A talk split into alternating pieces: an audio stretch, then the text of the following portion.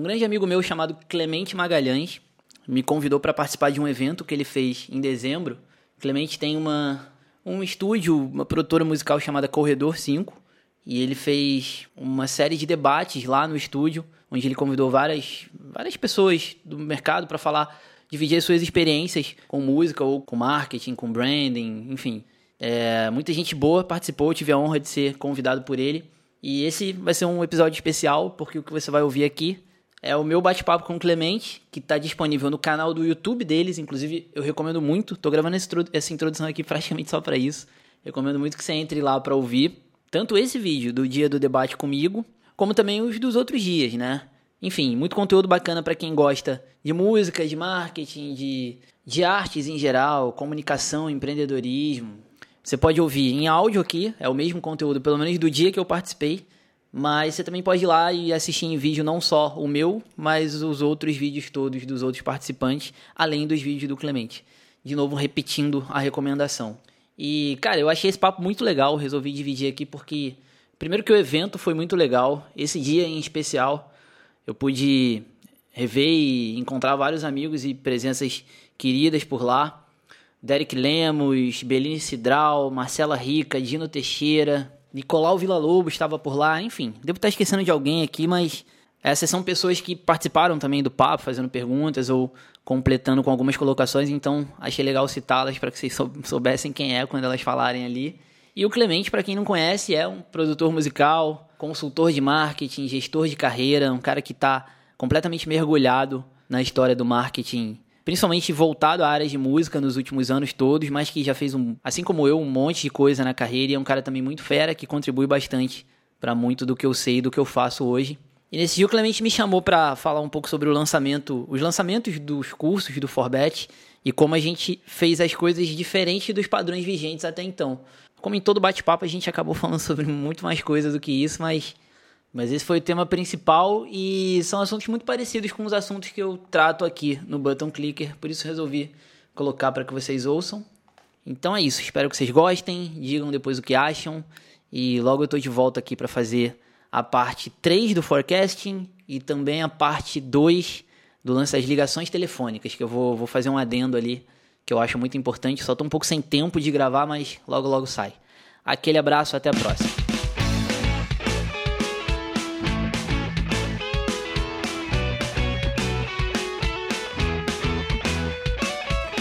Bom, gente, é... sem muitas delongas, esse é o Marcos Sketch. Eu queria que você falasse um pouco sobre o teu lançamento e como a gente pode aplicar isso na música.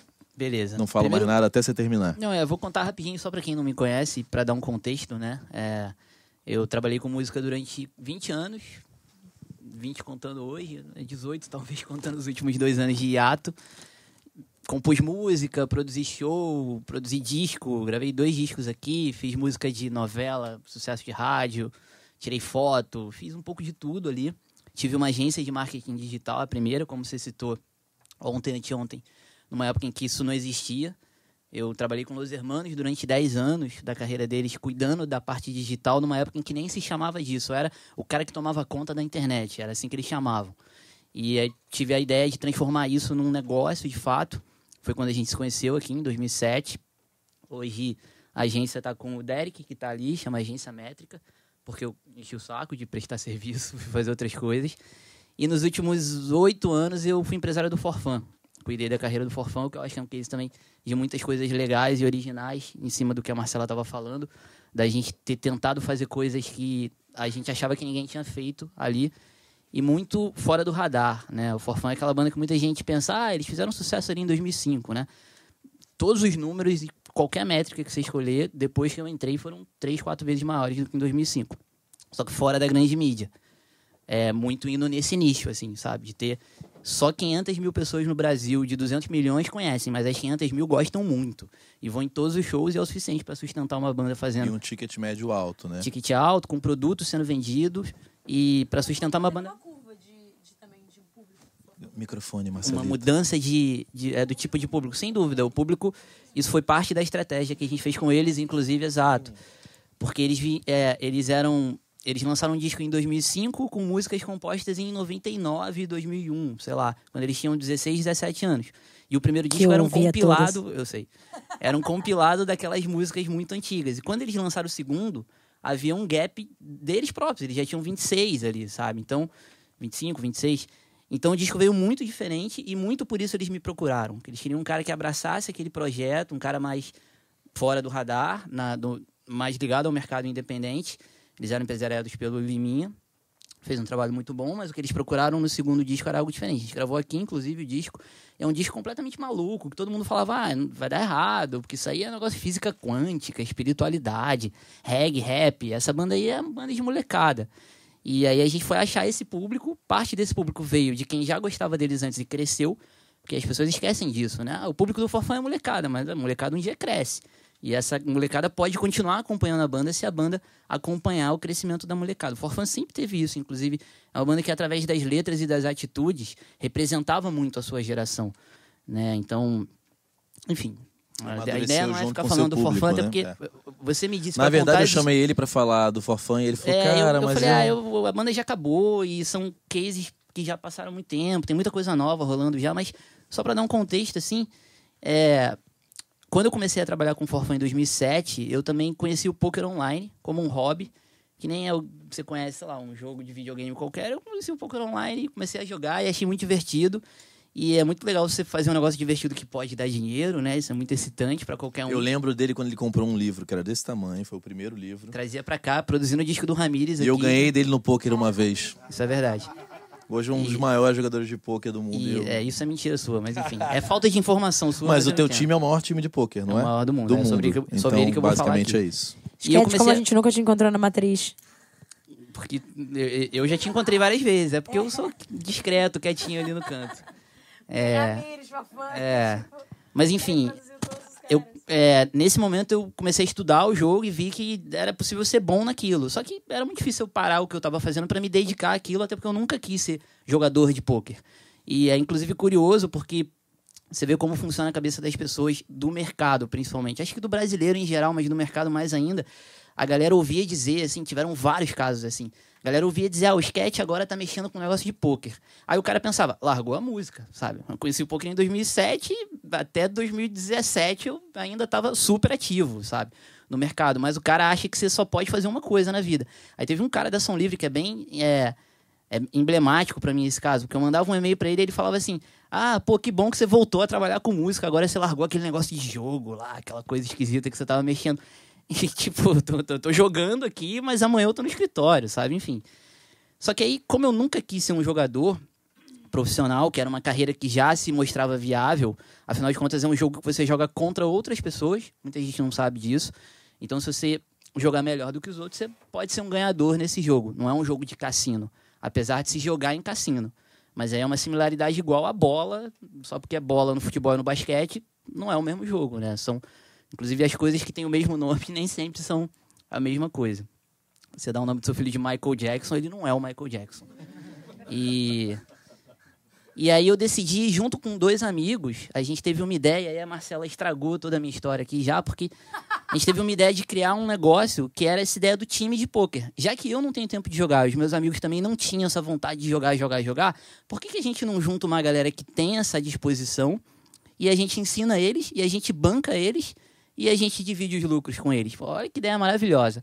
Tá, alguém já deve ter feito isso. A gente foi procurar de verdade, assim, no mundo, e não tinha, sabe? A gente falou, pô, óbvio que a gente ficou grilado, falou, será? Tipo, pô, ninguém fez isso, assim, será que é bom mesmo? Só que a gente foi olhar os fundamentos, fazer as contas e sondar o mercado e a gente falou, cara, acho que funciona, né? O, já existia a ideia de dar aula de poker sob um valor. Te dou uma hora, custa X. E existia também o conceito de você bancar alguém para jogar e dividir os lucros com esse jogador, um investimento, staking, né? Como existe em várias outras áreas. Você compra cota de uma empresa, enfim. A gente decidiu juntar as duas coisas e chamar de time. E a galera do cenário brasileiro, assim, no começo ria da nossa cara, falava, ah, esses caras vão quebrar. É, fizeram uma aposta com a gente que em um ano a gente ia quebrar, aposta de 10 mil reais. Aí o cara no oitavo mês desistiu da aposta, negociou um valor ali menor do que os 10 mil. Poker aposta é sério. Né? É, e, inclusive você não, não, não assina contrato nem nada, mas é o de boca vale mais do que, inclusive, eu já tomei mais calote na música com contrato assinado do que no poker. sem nenhum contrato assinado. Porque a sua palavra vale muito nesse meio, sabe? Então as pessoas prezam por isso. Você se queimar, já era. Na música, o Dino, que produz eventos, tá aqui, sabe? É, o cara te dá calote e continua fazendo evento depois e tá tudo certo. Enfim. E aí a gente criou esse time e de lá para cá foi não só o pioneiro, mas até hoje é o principal, maior time de poker do mundo. Sendo que hoje é um mercado muito grande, sabe? Então isso é algo significativo, não é tipo o maior cara que, sei lá, toca berimbau, irlandês, azul nas terças-feiras do mundo. Não, é um negócio gigante. São 330 jogadores que jogam no nosso time hoje. E é um mercado que no Brasil, tanto mostrando o sucesso do pioneirismo, existem pelo menos 100 times de pôquer. É, aqui no Brasil, algumas dezenas no resto do mundo. Aí, por uma razão, uma peculiaridade do mercado brasileiro, que não cabe me estender aqui o porquê, mas é, mostra o tanto que outras pessoas viram nesse mercado uma possibilidade viável no negócio que a gente criou. O modelo deles é idêntico ao nosso. O Nicolau tá aqui, tem um time de pôquer também. E é, muitos, muito parte desse modelo eles fazem nem sabem o porquê, mas ah, o Forbet, que é o nosso time, Forbet faz assim, então é bom, vamos fazer igual. O que é normal, acho que há espaço para isso, tanto é que hoje a gente continua sendo líder, mesmo com, com, com, tantos concorrentes, assim, concorrente muito forte, tem gente hoje já na nossa cola. E, e aí a gente tinha esse formato que era. É, a gente nunca teve nenhum produto a ser vendido, né? Era um modelo de negócio baseado no cara entrar para o time com vontade ou de não é nem exatamente de aprender, não é jogador iniciante, mas o cara que já joga e quer dar um salto mais alto e ele não quer correr o risco de dar esse salto com o próprio dinheiro, porque dar o salto mais alto é jogar mais caro. É tipo, você tá é, mexendo com a bolsa em valores X, aí você fala, eu tô seguro, eu vou aumentar esses valores. Só que diferente da bolsa, no poker, você aumenta esses valores e a dificuldade aumenta também. Você está jogando contra outras pessoas. É você jogar a segunda divisão ou a primeira divisão, é muito mais difícil. Então o cara procura também esse apoio técnico, psicológico, e a gente oferece tudo isso. Então não havia um produto. E em 2015 já começou a surgir aquela coisa da fórmula de lançamento muito forte aqui no Brasil, é, vindo lá de fora, claro, como quase tudo, é, exceto o Forbet, né? Eu acho que inclusive é um case de mostrar originalidade. A gente conheceu gringos que riam da nossa cara. Falava assim, esse negócio aí, ó, quem já tentou ensaiar nisso aí quebrou. Vocês vão quebrar em seis meses, sabe? Gringos não acreditavam que o nosso negócio pudesse existir, pudesse vir a existir. Então acho que você pode ser original também pensando no mundo, né? Mas o que a Marcela falou, acho muito importante também sobre a originalidade dentro de um segmento. A gente fez muito isso o tempo todo, inclusive no case que eu vou contar aqui. E a gente percebeu essa coisa do, dos cursos online crescendo muito e muitas outras escolas de poker online é, inferiores à nossa, tecnicamente ou em termos de estrutura, de reputação. Nossa escola sempre teve uma reputação muito grande porque era difícil entrar para o time, era considerado um time de elite. Então, todo mundo queria entrar, a gente fazia processo seletivo. Eram 5 mil, até hoje, aliás, 5 mil inscrições para a gente selecionar 30, 40 pessoas. E um monte de gente procurando, querendo pagar para a gente dar aula, porque os jogadores que dão aula no nosso time são os melhores do Brasil. Então, o cara quer ter aula com, a, com aquele cara só que são caras que jogam caro e, e ganham muito dinheiro jogando. Então, para ele parar de jogar para dar aula, ele vai ter que cobrar muito caro, sabe? Muito mal comparando, assim, sei lá, o cara é, faz show com o Lulu Santos, ganha mil reais. Ele não vai te dar uma aula num sábado por cem reais, sabe? Porque ele vai deixar de fazer um show. A hora dele é cara, né? E no poker isso é muito fácil de medir. Mais ou menos, né? Porque tem... mil reais tem a viagem na sexta que né? A hora é mais barata. É só, só para ilustrar, assim, porque é, no poker é muito fácil de medir. Você tem ali todos os números expostos, enfim. E então, ao mesmo tempo, não, ou a gente ia cobrar muito caro por isso, ou então não ia compensar para quem desse a aula. Então, sempre foi uma coisa meio, meio secreta, assim, né? O que, que será que os caras do Forbet ensinam? E a gente também usava isso como marketing para os caras entrarem para o time. Porque eu quero um bom jogador dentro do meu time. Eu vou ganhar mais dinheiro se ele dividir os lucros dele comigo do que se eu ensinar ele a jogar e falar, tchau, agora eu vou lucrar sozinho. Só que a gente viu essa galera criando produtos e produtos e eram produtos ruins, sabe? Muitos deles, inclusive, usando muito da mentira. E, de novo, Marcela Rica é, falou disso, da sinceridade, era uma das coisas que eu ia ressaltar, mas muitos usando, assim, de é, re, recursos de marketing, de vendas, para empurrar a goela abaixo um produto que não era aquilo que estava sendo vendido, mas visando explorar uma demanda muito grande que existia no mercado. Essa demanda existe porque em 2015, é, hoje até mais, mas acho que de 2015 para cá, principalmente no Brasil, é, era um momento onde havia um boom é, muito grande de pessoas entrando na internet e de ferramentas que a internet começava a oferecer que facilitavam esse processo. Já é uma geração que não tem medo de colocar o cartão de crédito na internet. Quando eu comecei a usar a internet, isso era, você tá louco, botar no cartão vão roubar e tal. As pessoas tinham medo, né? E eu lembro, na época do Les Hermanos, a gente tentou em 2003 criar uma área de membros. E não funcionou. Tinha 200, a banda tinha, sei lá, centenas de milhares de fãs e tinha 200 assinantes só porque era um negócio claramente à frente do tempo, sabe? O cara era fã, mas ele não ia botar o cartão ali na internet para comprar um produto digital. Né? O Simon, empresário do Los Hermanos, foi um visionário nesse sentido, pelo menos com 10 anos antecipados. E hoje, aliás, é, é, curioso como muita gente ainda não faz isso, né? A gente já conversou muito sobre isso. A maioria, né? É, ainda, eu, eu acho que é uma forma muito interessante de monetizar, você criar produtos exclusivos que você possa vender para uma fanbase pequena, cobrando um valor até mais caro, como um monte de gente faz lá fora há 20 anos, sabe? Sim. O Pearl Jam talvez seja o caso Metallica, mais... Metallica. Os caras gravam um single e mandam pra sua casa e você paga 15 dólares por mês e ganha uma camisa exclusiva. Aliás, enfim. agora é bem comum nos Estados Unidos as bandas médias mandarem o disco pra tua casa e só paga o envio. E é logicamente... Né? Vão tentar fazer um upsell logo em seguida. Então, Mas o, é... o Los Hermanos, mesmo nessa época, a gente teve algumas coisas de sucesso. Por exemplo, o DVD ao vivo no Cine Iris, que foi o primeiro DVD do Los Hermanos, era uma casa para mil pessoas. Os ingressos foram vendidos só para quem era do clube. A gente chamava de clube. E aí foram, obviamente as pessoas podiam comprar mais de um, mas a gente esgotou muito rápido só no clube, sabe? O, se, se, se, me lembro bem, o clube tinha prioridade, mas acabou já ali no clube. Então, é, a gente perdia dinheiro nisso, inclusive, porque na época a ferramenta para oferecer o acesso era muito cara também. A gente pagava tipo 5 mil reais todo mês. Hoje tem, tem grátis, sabe? Ferramentas WordPress para gerenciar login e senha de conteúdo protegido. Enfim, e a gente viu essa galera criando esses produtos e a gente começou a ficar incomodado com aquilo. Porque, por mais que a gente não quisesse entregar o nosso material técnico, havia isso, é, isso era parte do nosso modelo de negócio, é, estrategicamente era interessante ser, ser uma coisa secreta. A gente falou, cara, a gente é autoridade nesse cenário, a gente tem a melhor reputação, a gente tem os melhores jogadores é tipo você ter o Zico no banco numa disputa de pênalti e não botar o Zico para bater o pênalti, sabe? Eu, eu usava esse termo, inclusive, né? Eu falava, a gente se sentiu compelido a entrar em campo e falou, oh, peraí, eu que sei bater pênalti nessa porra, me dá a bola.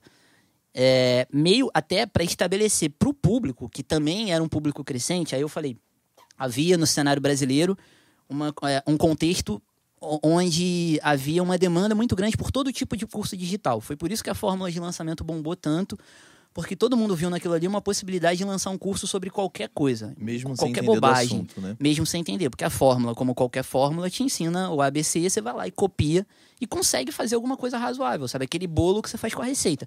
Nunca vai ficar bom um bolo que você copiou a receita na internet, mas, mas dá para comer o bolo, sabe? Também não é de jogar fora. Funciona, né?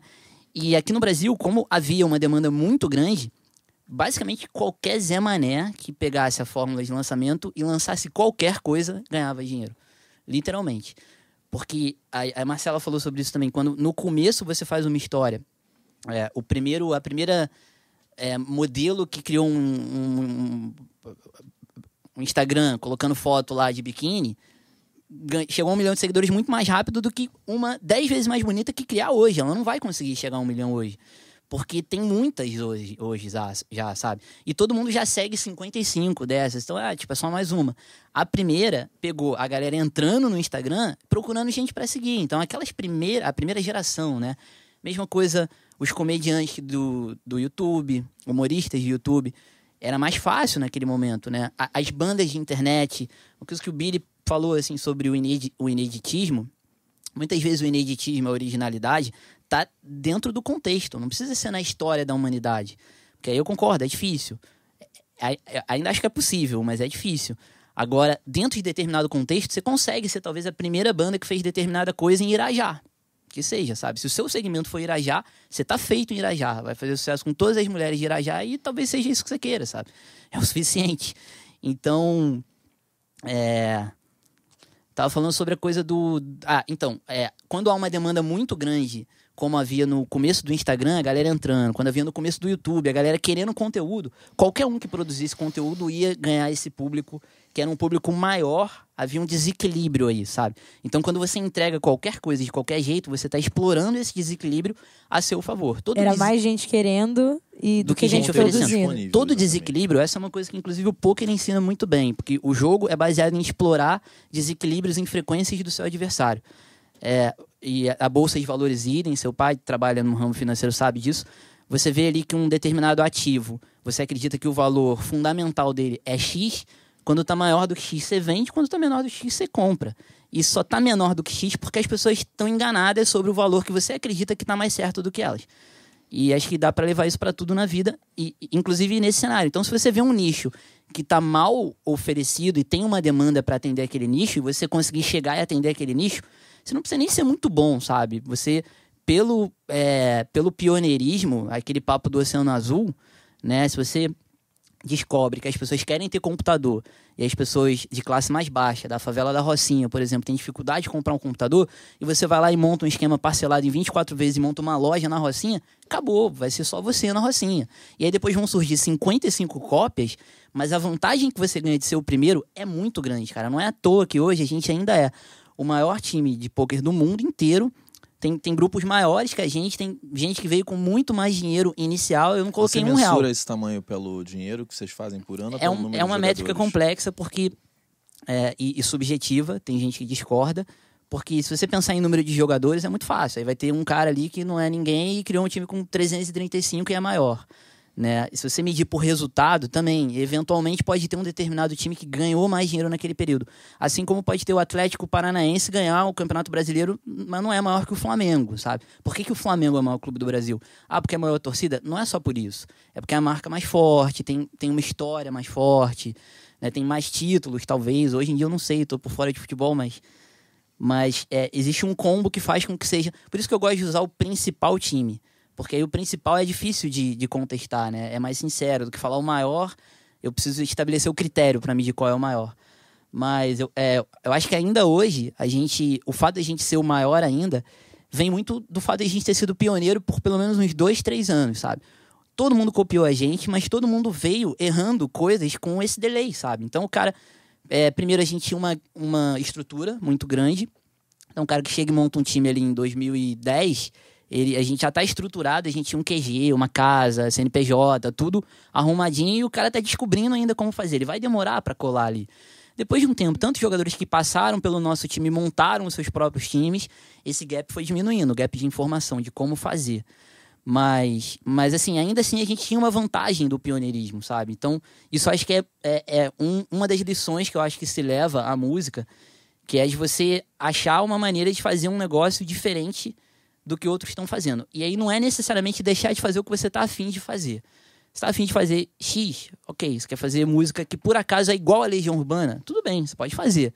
Se é a sua sinceridade, talvez aquilo seja bom, talvez alguém goste daquilo. Mas faz de uma forma diferente, sabe? É, se você encontrar alguma maneira diferente de fazer aquilo, esse pode ser o seu, o seu diferencial sei lá, lança o seu disco no meio da rua num, num dia chuvoso, sabe? Lança, no, lança o seu clipe no Xvideos. A tal teve vaca, gente... a vaca roxa do, do Seth Godin. Exato, né? teve gente que fez isso. Né? Hoje em dia um monte de gente faz isso. O meu clipe vai ser no Xvideos, mas alguém fez primeiro. Hoje não tem mais graça, mas o primeiro, isso gera um burburinho. As pessoas falam, putz, você viu o cara que lançou o clipe no Xvideos? E o cara não quer, às vezes não é nem pela música, né? Pela canção em si, que quando o cara vai ver igual a Legião Urbana e ele jamais de outra forma teria consumido aquilo ou teria tido vontade de conhecer aquilo. Mas como veio de uma forma diferente, como a canção da banda mais bonita da cidade naquele formato de clipe, como a gente falou anteontem a música da Ana Vilela, né? Foi distribuída de uma forma a, a princípio é só mais uma música, não é? Existe a força da canção ali, claro que existe. Mas é, e no caso de... da Ana Vilela foi pelo WhatsApp, né? Veio de uma forma Sim. que foi o seguinte: o WhatsApp bombando no Brasil e surge uma música que por acaso funciona super bem para aquele formato de olha isso aqui, você já viu é. isso aqui? Subtexto é olha só. Né? Olha isso, é, exato. Isso você falou exatamente isso anteontem. Então, é, aí eu me lembro da própria história do Forfan, que foi uma banda que se utilizou com muita inteligência de um boom da internet na época do Fotolog, sabe? Do Orkut a, a, minha agência era baseada em estratégias para Orkut, quando a gente montou Lembro o bem. sabe? Porque era o que existia naquele momento. E aí, é, é, você, você é, foi uma inteligência da parte do Forfã e das bandas daquela geração intuitiva até. Eu, na época, já estudava esse cenário, eu não trabalhava com Forfã, era empresário do Ramires, mas eu queria entender como é que o Forfã tinha aquele sucesso de os caras não sabiam nem o que era gravadora e lotavam o Metropolitan na época, sabe? E eu encontrava eles na, na noite assim, falava, e já mandaram CD para alguma gravadora? Eles arregava, arregalava o olho assim, falava, pô, não, tu acha que a gente devia mandar, cara? Sério, tu pode dar uma força pra gente nisso? Assim, eu acabei virando empresário três anos depois, muito por isso, por esses papos. Mas eles intuitivamente viviam essa geração, como você falou dela, e eles entendiam que aquela era a maneira daquele público consumir aquela informação e eles foram os primeiros. Me diz uma e coisa. E aí todo mundo que veio depois, o Diwali, o Asterisco Zero, o Darwin, né, sem, sem é, fazer julgamento de mérito, mas as subbandas que copiavam o Forfã e o de Bob, repito, não é um julgamento de mérito, mas é porque elas vieram na, na rebarba daquilo ali. Nenhuma delas tinha o mesmo sucesso. Elas pegavam o que toda rebarba deixa mas pegar abrir o show e você faz algum sucesso ali, mas é, é, é, muito menor porque você não tem o pioneirismo que essa banda tinha, sabe? Não é que o Forfã era melhor, obviamente eu acho que era melhor, mas acho que comunicava de uma maneira mais eficiente. Até mas o fato eu acho que elas não tinham o mesmo discurso também. Pois é. Né? Tipo, eu não falava que... no mesmo lugar. Acho que o Forfão de Bob tinha um lugar do playson, da praia, do lifestyle. Acho que todo de uma mundo... geração, de uma classe média, mas que pegava aquela galera. E que todas mais essas original, outras que vieram. Era mais autêntico. É, era mais vinham autêntico. com uma tentativa daquele discurso, mas sempre Você com uma foi quebra. fã do, do Forfã? Né? Eu, eu fui em todos esses shows, né? Todos. Eu vivia no Scala vendo, tipo, do Diwali, eu era amiga da, da Gabi, da Gabi, de todo mundo. Então, tipo, conhecia a galera inteira. Mas é, era muito discrepante essa diferença, sabe? Havia uma autenticidade claro. maior nesses artistas que fizeram mais sucesso. Mas eu acho que o pioneirismo também. Cara, o Forfã fazia uns vídeos numa época que não existia YouTube. Eles gravavam uns, uns vídeos chamados Forfã de Rolê pelo Brasil. Olha que parada sinistra isso. Acho que é um case até para contar só sobre isso algum dia. Em 2002. Não, ah, não existia YouTube em 2002? Não, Eles gravavam não existia. Com divulgavam onde? Eles gravavam com uma Vica, sabe? Aquela câmera de disquete. E aí eles faziam uma ediçãozinha meio tosca, assim, no programa que vem com Windows. E existia um circuito completamente underground chamado LB Vids, que era um grupo de moleques fãs das bandas que distribuía isso no Mirk. É o underground do underground. Só que isso fazia esses vídeos chegarem a milhares de pessoas pelo Brasil e aquilo permitia a banda mostrar o lifestyle porque isso foi o que ajudou a vender muito esse segmento. Era assim, olha como a gente é, não é olha a música que a gente canta. A música que a gente canta é uma parte Do de como a gente, a gente vive é. a vida. E eram eles curtindo ali, fazendo coisas extremamente coerentes com o que estava nas letras. Então aquilo era o pacote inteiro, sabe? E aí hoje você pensar, ah, vamos fazer um, um vídeo. É, é, automático você pensar isso. Você fala, e vou era, gravar e o tinha proximidade também, porque eu me lembro de baixar as demos. Exato, sim. Eu baixava as demos. Eu, eu baixava a música do Digo tocando com o violão em casa, com aquele gravador do Windows não, escroto. O próprio, o próprio lance de você mostrar o vídeo e se exibir exibir em bastidores, aquilo era uma maneira de você criar um tipo de relação que hoje também é padrão, sabe? Hoje o artista responde a mensagem que você manda para ele. Mas antes isso não era. Havia toda aquela proteção que você falou, e se alguém ousasse apresentar uma ideia de fazer algo diferente daquilo, era, você tá louco, o cara vai, ele vai responder, não, ele tem que estar tá blindado, não sei o quê. E ali eram os caras, tipo, tinham umas, umas coisas escatológicas, até eles no banheiro, sabe, trocando de roupa. Umas coisas que eram ao contrário, sabe? Eu sempre tive um certo fetiche pelas coisas que são feitas ao contrário. Porque eu acho que. É, enfim, é, é, acho que é fetiche mesmo. Mas eu sempre procurei fazer as minhas coisas todas ao, ao contrário. Eu acho que tem uma chance muito grande de quando dá certo, o prize, a você, o, o benefício vale a pena, sabe? E o prazer que você tem de falar, pô, fui eu que fiz, sabe? E estão me copiando, não fui eu que copiei ninguém. Ainda que, como eu falei pro Billy, de uma certa maneira você a gente está sempre copiando alguém, você faz uma música super original, mas vai ter ali uma sequência de quatro notas ou três acordes, ou os dois juntos, que eu vou achar alguma música que já tem aquilo, sabe? E se você fizer muito diferente, vai ficar ruim. O sketch gosta das coisas tão ao contrário que por muitos anos ele dormia ao contrário. Até também, hoje, né? inclusive. Acordei tá 5 assim? e meia hoje para chegar aqui, aqui a tempo. Tá vendo? Normalmente é um pouco então, mais Então, além das mensagens terem 25 minutos, quando... elas vêm com 12 quando... horas de atraso. É como se eu estivesse falando com alguém em Israel. Quando todo mundo tá dormindo, o, Não é? A, o, o, mundo continua girando, né? Então tem coisas a serem exploradas nesse momento em que Deixa eu te perguntar uma coisa. Dormindo. Você, na verdade, então, é, o lançamento do teu curso não foi, não foi é, pioneiro, né? Porque vocês não foram os não, primeiros. Não, então, mas aí a gente chega nesse período onde há esse grupo de pessoas. É... Como que você conseguiu atingir o que você atingiu? Há esse grupo de pessoas lançando esses produtos e tendo muito sucesso. Então tinham caras assim lançando cursos digitais é, de poker. É, o poker permite você cobrar um pouco mais caro do que se você lançar um curso ensinando a tocar guitarra, porque o cara tem a ideia de que ele pode ganhar dinheiro com aquilo. Então, você aprende a tocar guitarra, o que, que você faz depois? Você toca guitarra e arruma uma namorada, na maior parte das vezes só. E aí você não vai pagar dois mil reais por isso. Mas no poker, talvez, dependendo do nível que você joga, você pode pagar dois mil reais ou mais. E além disso, quem dá o curso ganha um dinheiro bom jogando. Então o cara não vai entregar aquilo ali por pouco dinheiro, né? Mas haviam caras que eram meio enganadores vendendo 1.500 cursos a mil reais, sabe? Com custo de produção baixíssimo, tipo um milhão e meio de reais na mesa. E não era nem pelo dinheiro, porque a gente a estava muito satisfeito com o nosso modelo de negócio. Por nós, a gente não lançava curso nunca. Tanto é que a gente só lançou dois cursos nos últimos três anos. A gente poderia duplicar a receita da empresa, mas a gente estava ok do jeito que a gente estava fazendo e como ainda está. Só que ali a gente se sentiu obrigado a fazer. E aí a gente começou a ver como os outros estavam fazendo. E era tudo coisas que não eram honestas, sabe? E a desonestidade é uma coisa que me incomoda demais, cara. Porque eu preciso dormir em paz. Eu ia falar à noite, mas agora eu posso falar de dia. né? A cabeça no travesseiro tem que estar em paz durante a tarde. Então eu, eu via os eu via os caras fazendo umas coisas assim que são muito baseadas na fórmula de lançamento. Porque aí é que, é, aí é que tá o grande lance, o tema da conversa. É, que é assim, quando você cria uma fórmula para ensinar qualquer coisa, você precisa limitar aquilo, você precisa simplificar, porque a ideia é, e, e, e eu nem condeno o criador da fórmula. Eu acho que ele está fazendo o produto dele, ele resolveu problemas para muitas pessoas que não tinham é, maneiras de fazer aquilo e encontraram na fórmula uma forma, assim como a receita de bolo resolve o nosso problema quando você quer comer um bolo às quatro da manhã, né? Por exemplo, no meu caso.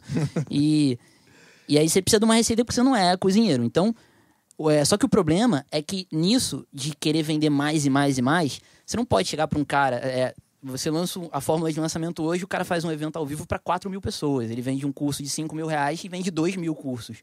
Então tem um grupo muito grande de pessoas querendo fazer os seus próprios lançamentos. Esse cara que eu citei é o Érico Rocha, que tem um curso chamado Fórmulas de Lançamento, no qual ele ensina a fazer esse tipo de lançamento. E ele roubou que, da ideia do livro é, gringo, né? É, o que, inclusive, é, é, é, uma coisa, é meio um contrassenso, assim, porque você pensa, bom, o, o sucesso dele, na verdade, é ensinar os outros a ter o sucesso dele, sendo que o sucesso dele vem de ensinar os outros a fazer o sucesso dele. É, é meio estranho, assim, mas tudo bem. Então ele criou uma maneira muito eficiente e fácil de aprender de você replicar essa maneira de fazer um lançamento. E com isso, por ser fácil e porque precisa ser eficiente para o leigo, ela é baseada em muito truque, sabe? Então, sabe aquele 011, 14, 06?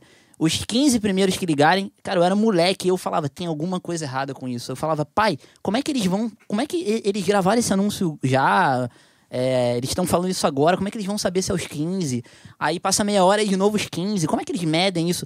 É porque não é os 15, sabe? Isso é para mexer com o senso de urgência, para você Aí vem em cima de, claro, estudos psicológicos, que as pessoas, quando são urgidas a fazer algo. Alguém contou para mim hoje, inclusive, que estava num site da Black Friday e o cara estava é, navegando, ele mexeu o mouse na direção lá de cima e falou assim: Você tem 15 segundos até o, o, o desconto sair.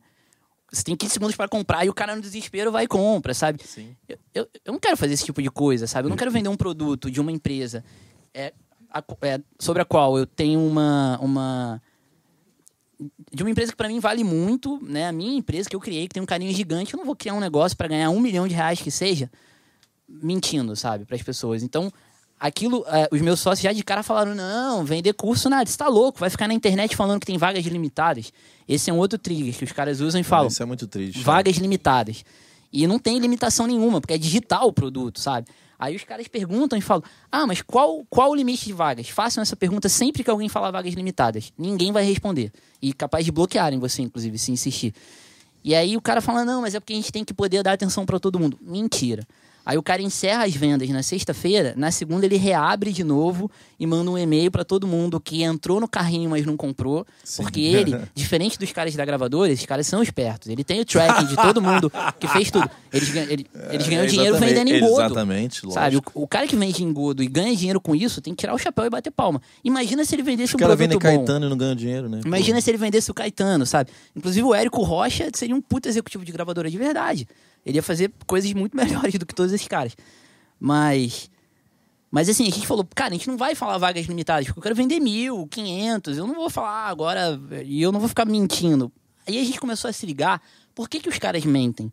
Eles mentem porque o produto não é tão bom assim. Porque se você tem o Caetano, você vai lançar o disco novo do Caetano, você não precisa ficar criando truque, falando, venha ver a bunda da Anitta. Aí chega lá, é o disco do Caetano. Você não precisa, você fala, ó, oh, é o disco do Caetano, vem ouvir. O cara vai ouvir, sabe? E se a gente é o Forbet, que é a maior autoridade no Brasil, sabidamente a maior autoridade do Brasil. Nessa época a gente já fazia um trabalho com outro cara que está aqui, que é o Bellini, com uma agência que cuidava do branding do Forbet na internet, muito sem saber o porquê, mas a gente queria se posicionar melhor, coisa que antes era é, é, a estratégia de ser secreto era levado ao pé da letra, não tinha página no Facebook, não tinha nada, era coisa de boca a boca. Mas a gente sentiu que talvez era legal aparecer e mostrar esse sucesso de seis, sete anos e eles ajudaram a gente com um posicionamento de linguagem e visual e uma maneira de se comunicar que foi muito legal e tornou a gente ainda mais conhecido através da agência que ele trabalhava, que era 14. E, e a gente se viu pronto para lançar o curso de uma maneira honesta. E aí tinha uma galera em volta da gente, assim, falando: Não, mas aí, pô, desse jeito não vai virar, sabe? Você tá louco, você vai fazer o curso sendo sincero com as pessoas. Gente que era muito bitolada pela fórmula de lançamento. E, e eu acho que além da questão é, da mentira ou da verdade, vem o próprio lance de que se você entende o fundamento por trás daquilo, você consegue reproduzir aquilo de maneira personalizada ao seu caso. Esse é um erro que eu vejo muita gente cometer em música também, sabe? O cara pega é, a Marcela Stone Case do, sei lá, do cover. Aí o cara pensa assim, ah, então é, eu tenho que lançar cover. Você tem que entender por que, que o cover deu certo pro Zé Miguel e aí você, ao entender esse elemento, você vai criar uma maneira de usar esse mesmo tipo de elemento com você e talvez não seja cover. Talvez seja um outro, e se um outro for modo. cover, como fazer esse cover? Né? De uma maneira que seja sua, né? Então, a gente, é, em vez de repetir a fórmula, a gente começou a entender o porquê os caras faziam aquilo. Então, assim, por que, que o cara bota vagas limitadas? Para gerar urgência. Para gerar urgência. Gente, será que a gente pode gerar urgência de outra forma sem mentir? E aí a gente achou maneiras de, de, de gerar urgência. Por exemplo, a gente prometeu que só ia lançar um curso naquele ano. E que nunca tão cedo aqueles três instrutores, que eram os melhores instrutores do Brasil, não iam lançar um outro curso, pelo menos por dois anos. E não lançamos. A gente poderia ter falado, ah, Brinks, e lançar de novo no mês seguinte e ganhar mais um milhão de reais de novo. Mas a gente não, vamos honrar o negócio. Não era esse o propósito. Porque senão você perde. Aí outra que a Marcela deu spoiler e estragou.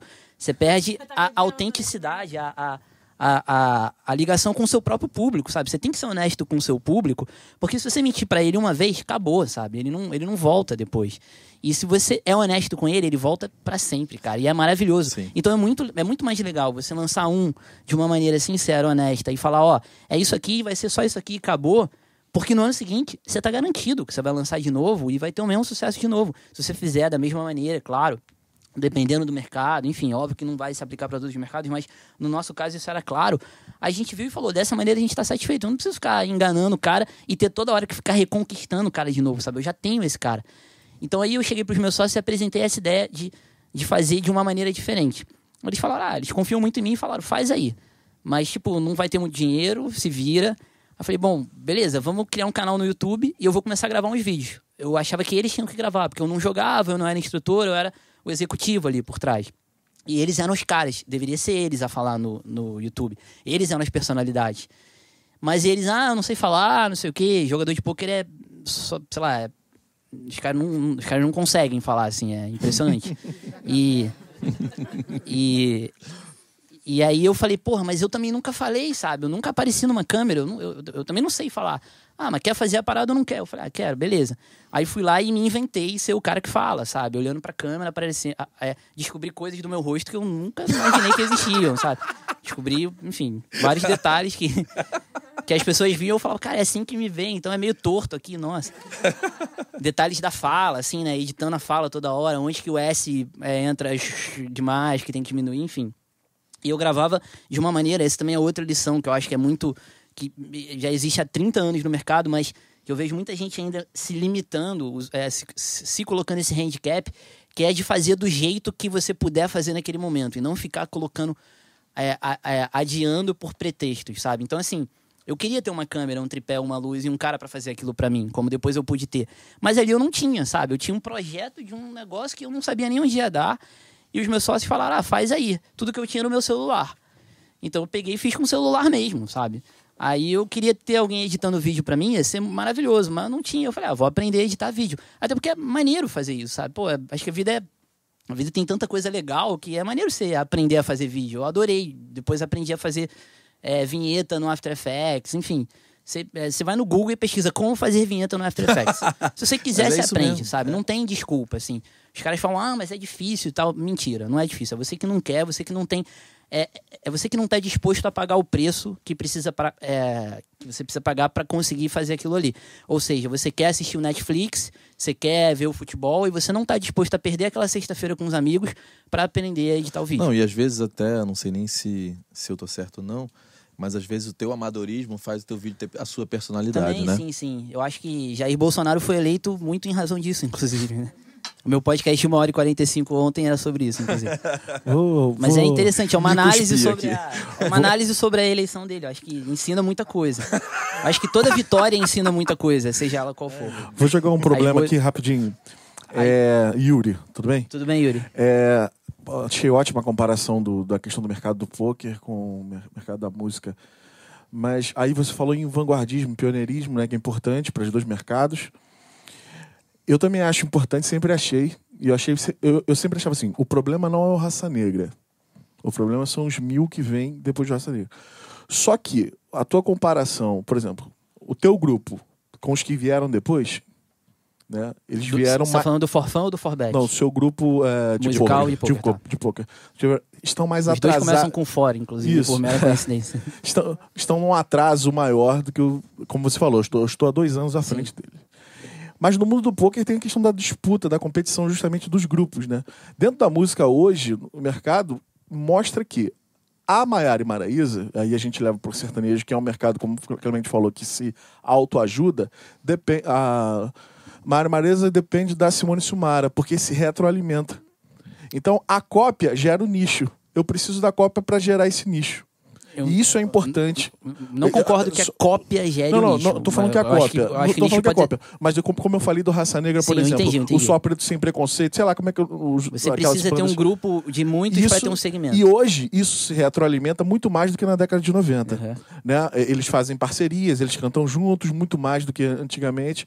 É, Não, só joguei esse problema, porque eu encaro Eu isso. acho interessante. Assim, na verdade, dentro do meu segmento de poker, o, o, o surgimento de outros times é bom pra mim também. Porque eles ajudam a fazer o mercado crescer. São mais pessoas investindo, mais pessoas falando sobre. Hoje tem um monte de canal no YouTube de poker, claro. é Tudo que a gente fez, os outros fizeram também. Mas é bom isso, porque esses outros canais trazem gente que talvez possam comprar o meu curso amanhã. Esses times menores preparam jogadores que vão entrar pro meu time depois, melhores preparados. O cenário de poker hoje é duas vezes maior do que um ano e meio atrás, e assim vai, sabe? Então, muito disso é em razão de tudo isso que aconteceu. É que eu acho que isso não deve servir para invertido do ponto de vista de quem está criando pensar, bom, como isso é bom para o cenário, eu vou copiar. Porque você vai Sim, copiar sim, e vai ser ruim para Aí, você, Por sabe? isso que eu dei o exemplo do. Mas você não precisa. E, e aí é por isso que eu falei também. Você pega, às vezes, o cara. Você tá seguindo o mesmo segmento, mas você não precisa seguir as mesmas coisas. Então a gente tinha exemplo do Forfã. Tinha algumas bandas que faziam as mesmas coisas que o Forfã, no mesmo estilo musical, pensando em atingir o mesmo público. Só que aí o Forfã colocava um show com um cara tocando trompete, um mês depois tinha trompete nas outras bandas, cara. E aí é bizarro, entendeu? bizarro, tipo, bizarro. o cara vira sub, sub, sub. E sub Sim, vai sim. ser sempre sub. Tem um lema que eu vi a primeira vez um cara falar, foi o Marcelo Camelo. É, lá atrás. Ele falou: quando você tá atrás de alguma coisa, você vai estar sempre atrás. E você pode pegar ali a rebarba, mas nunca vai ser o creme, vai ser sempre a sobra, sabe? Sim, mas a- até o fenômeno Los Hermanos, que é, a, a distância do Los Hermanos era, né? Você não via muito o Amarante e o, e o Camelo fazendo participação, sei lá, no, no- no- Mas é questão dos do- atributos mesmo, do- ô, ô Yuri. É pelo posicionamento do Los Hermanos. Acho que o Los Hermanos eles uma foram banda que- inaugurados pela maneira que eles, Eles sempre foram uma eles se banda vestiam pioneira em como várias- pessoas de normais. várias eles, formas. Eles Fazendo não as se coisas- colocavam como acima de ninguém, era coisa Fazendo o as coisas de maneira muito de original. É, Por exemplo, era uma banda de hardcore pesado, só que com letras a la Noel Rosa, com melodias de samba canção, com um cara de chapéu de palha no palco, um tecladista completamente maluco naquela turnê que ficava correndo no palco dando chute pro alto, todo mundo meio nerd. Aquilo é, é Não, totalmente e fora de qualquer padrão. quem vai no Baixo Sim. Gávea, né? Não, mas era um negócio assim que você olhava e falava, não, essa banda não vai dar certo pelo formato. E aí, quando dá certo daqui, naquele formato, aí é líder, cara. Ninguém Não, e vem tem todo uma mundo história atrás, sabe? que a é. Rosângela... Não consegue, não vai conseguir, não vai, não A vai. Rosângela contou, a Rosângela Almeida, que trabalhou na Sony, contou aqui a história do case do Rapa, de quando ela estava na Warner, mas a gente é muito amigo, a gente já foi sócio. E ela conta que quando o- os Los Hermanos apresentaram para ela aquele clipe que é um saco voando, que ela amou. E ela levou no, no. O Esquiava falou: Você tá maluco? Fala pra ele que esse clipe não vai rolar, não tem jeito de rolar. Só que aí ela conseguiu escrever na MTV e ganhou o melhor clipe. E aí o Esquiavo aí bombou, né? É, Mas assim, muitas ideias bloco- boas, é, quando você tá no, no, no mainstream, né? Elas, elas rodam antes, antes de acontecer. Do, o caso do bloco do Eu Sozinho, né? A gravadora mandou regravar o disco. Falou, a, a banda vende Ana Júlia pra esse disco. Não, faz de novo. Aí eles foram e remixaram o disco com, com o Chico Neves, se eu Vem não me cá, só porque nós dois se conhecemos, a gente é É, a gente vai ficar vai dando indo. volta, assim. É, nesse Voltando ao instante, lançamento. voltamos ao lançamento. Tem uma hora que você tava ali, você decidiu que ia fazer Fazer e que não ia canais- mentir. fazer os vídeos do, do, do YouTube. Então a estratégia foi começar a denunciar a fórmula de lançamento. E aí eu falei, e se a gente começar a apontar para o nosso público o que é que os outros caras estão fazendo, sem citar nome, mas visando educar o nosso público de que maneira eles é, podem se proteger ao comprar um curso de poker, por exemplo. Porque o poker online é um negócio que seduz muito as pessoas. né? Principalmente num país como o Brasil, com 20 milhões de desempregados, o cara pensar em ganhar dinheiro, e um bom dinheiro, jogando baralho, de pijama em casa, é muito sedutor, sabe? Quem não quer isso, né? Então, todo mundo fala assim, pô, eu, eu consigo, sabe? Eu tenho. É que nem você falou anteontem aqui, você falou, ah, eu tenho um certo jeito porque eu tenho a audácia, a malícia, tipo, isso não é nada, assim, sabe? Mas todo mundo, no fundo, acha que é especial. Então, quando vem alguém e fala assim, olha, eu vou te, eu vou te dar tudo que você precisa. Você vem comigo, eu vou pegar na sua mão. E se você comprar isso aqui até sexta-feira, ligue já. E nas últimas 15 vagas, não sei o quê, por 900 reais eu vou te ensinar tudo que você precisa para ter uma renda extra.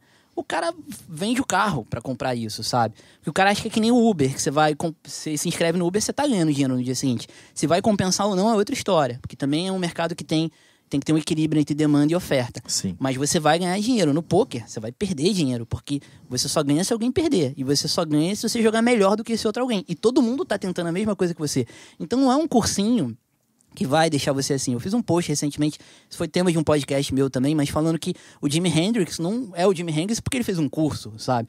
Ele é o Jimi Hendrix porque ele abriu mão de um bando de coisa pra tocar guitarra. a porra toda, né? E ele levava a guitarra pro banheiro e ele não tinha namorada e ele, sei lá, não, não sabia nada sobre futebol nem matemática, guitarra, guitarra, guitarra. Aí ele virou.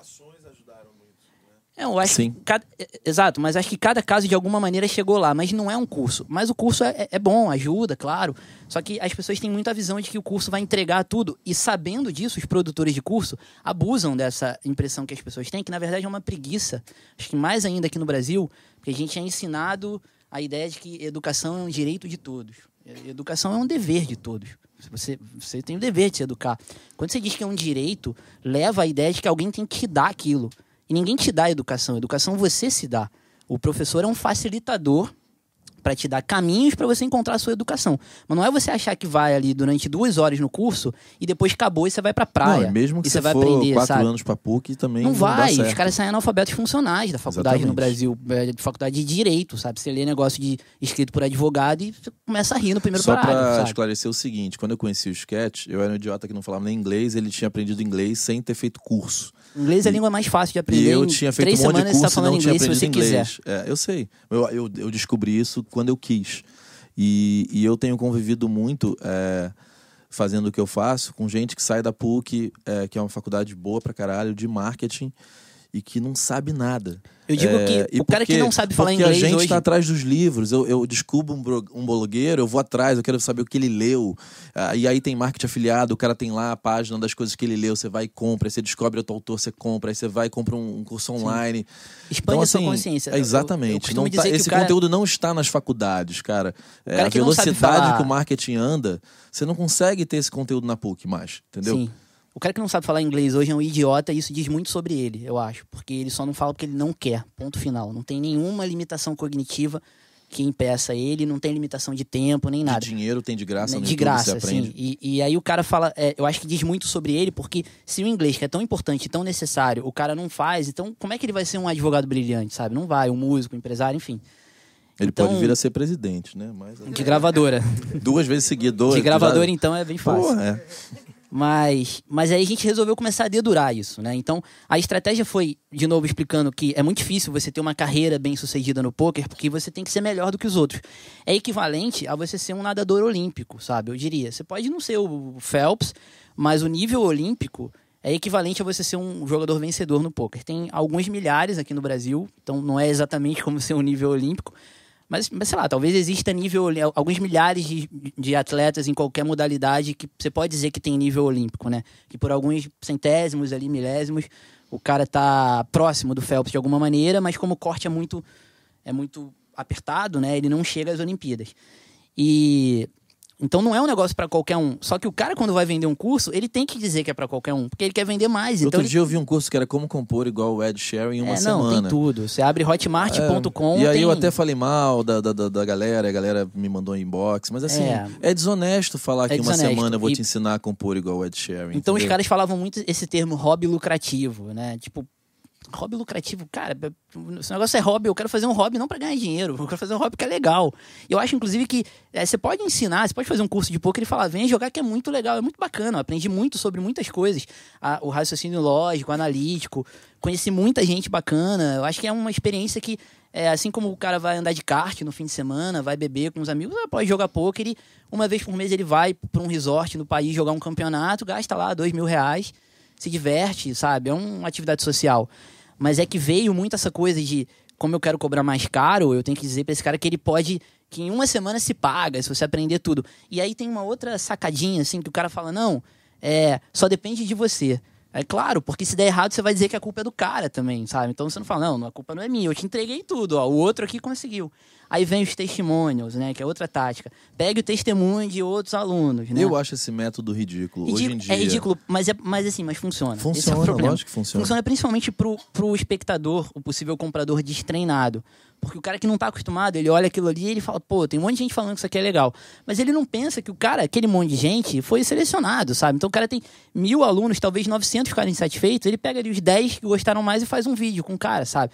Não é o TripAdvisor, que você tem um feedback real ali da galera, você vê bad bug na cama do hotel e você não vai no hotel por causa daquilo. No site do hotel você nunca vai ver um review do cara falando, olha, tinha bad bug lá, sabe? Não, não frequentem esse hotel. Então, é, a gente mapeou todos esses triggers e começou a fazer vídeos falando, por exemplo, é, é possível ser profissional de poker? Qual a facilidade ou dificuldade de ser profissional de poker? E, e, e, aí eu até te contei essa história, assim, eu gravava toscão lá, eu levava no meu condomínio, na península, meu celular com uma, uma fita silver tape, eu colava na árvore para fazer de tripé. O celular virado para mim, assim, e ficava me filmando. É curioso até eu te contei essa história, vinha o segurança toda hora. Eu, o que segurança tá incomodado que eu tô gravando um vídeo? Aí só depois de um tempo eu fui entender que, na verdade, ele via na câmera de segurança um cara falando de frente pra árvore, sabe? Então, enfim, histórias pitorescas de quando você faz as coisas do seu jeito, do jeito que dá. Aí hoje eu tenho lá toda uma estrutura, tem. Ainda sou eu que edito esses vídeos, mas tem gente trabalhando com a gente já para editar e fazer Quando mais você bonitinho. botou os vídeos no YouTube, a ideia era afirmar a autoridade no assunto, né? Afirmar a autoridade no assunto e principalmente entender de que maneira o público reagia àquele tipo de linguagem. Que era eu falando assim, putz, o cara é diretor do maior time de pôquer do mundo, todo mundo diz que ele é a maior autoridade nisso, no assunto, no mundo, e é outra coisa, eu não tenho pudor e é, falsa modéstia de ficar aqui, ah, não dizem e tal. Eu, eu sou mesmo, sabe? Se alguém, se alguém duvida, traz aí quem seja mais do que eu e casamos dinheiro para medir. Porque eu acho que isso é uma coisa que as pessoas têm que perder também, sabe? Eu falo essa, muito isso o no brasileiro podcast. tem essa cara. vergonha de ser o melhor, né? Vergonha de... de ser o melhor, medo de fazer sucesso. Medo de ser milionário. É... é... existe uma culpa, né? Que vem de diversas razões, que não cabe falar aqui, mas que eu acho que a gente tem que perder porque você só consegue ser grande e chegar longe se você pensar assim. Se você vestir isso que você acredita que você é capaz, você tem muito mais chance de, de chegar lá. E eu acho que tinham, tinham vários temas, assim, e, e, muito era baseado em quebrar mitos, né? Então, era tudo uma pergunta, que eu tacava a pergunta e eu respondia Quebra já de cara no início do né? vídeo. É. É, é possível ser profissional de poker em uma semana? Eu falava, não. Aí o cara já, opa, porra, peraí, esse cara é diretor de um time de poker, ele tá falando para mim um negócio que eu esperava que ele falasse o contrário, porque todo mundo fala, é, claro, vem comigo, me dê dinheiro que eu te ensino. E, tipo, pô, tem alguma coisa errada nisso aí. Então aquilo já aprendia o cara. Aí eu explicava, e eu não explicava assim, tipo, ah, porque eu acho que isso. Não, eu trazia dado, número, mostrava gráfico. Falava, ó, no nosso time aqui tem 200 jogadores, metade não ganha, sabe? E 80% que entra desiste no meio do caminho e tal. Dá, dá, mas é difícil. É como, exemplo, tal, tal, tal. E aquilo foi gerando uma parada muito sinistra, assim. O feedback de gente que era gente do cenário que eu admirava, eu respeitava, falando, cara, você falou que eu sempre quis falar, mas eu nunca resolvi gravar, e você foi lá e fez. E eu fui gostando, ficando à vontade, fui melhorando a qualidade dos vídeos, produzi, sei lá, 50, 40 vídeos talvez em seis meses. E aí, com isso, a gente estabeleceu a autoridade de que a gente falava a verdade, sabe? Isso foi a parada mais importante. Isso valeu mais. A, a gente fez enquete depois no curso, perguntando qual foi o principal motivo que fez você comprar o curso. Aí tinha 10 opções. O cara podia marcar duas ou três. Aí ele botava a autoridade do Forbet, a qualidade do conteúdo, a qualidade da divulgação, a honestidade no processo. Legal. Essa era tipo, pá. Até hoje todo mundo fala, cara, eu compro tudo que você me disser. Porque eu sei que você sempre vai ser honesto comigo. As pessoas mandavam e-mail pra gente falando assim, esquete, dezenas de pessoas fizeram isso. Esquete, a minha situação é essa, essa e essa. E eu falava pra eles fazerem isso durante o processo de venda já. Tá em dúvida? Me manda e-mail e eu te esclareço. Esquete, você acha que eu devo comprar o seu curso? O cara para mandar esse e-mail entrega que ele tem um nível de confiança muito alto em você, porque ele tá falando pro vendedor que quer vender se acha que, tem que, ele, que ele tem que comprar ou não. E para mais da metade eu falei que não. Porque eram caras assim, ah, eu tô desempregado e tal. Esquece, se tá desempregado, você tem que arrumar um emprego, você tem que arrumar a sua vida. Você não pode querer jogar poker desempregado, sabe? Isso é um negócio que você tem que fazer com estrutura, com uma base maior e não acreditar que aquilo vai salvar a sua vida de alguma maneira. Bom, E- falando em falar a verdade, eu tenho que ir no banheiro, mas você continua. Pode deixar, eu continuo. E vou fazer um áudio aqui de 10 minutos. Então, o que aconteceu ali naquele momento é que a gente. É, tinha outros vídeos assim do tipo. O, quanto mais estudar, melhor. Essa era uma coisa que todo mundo no poker sempre se acostumou a falar aqui.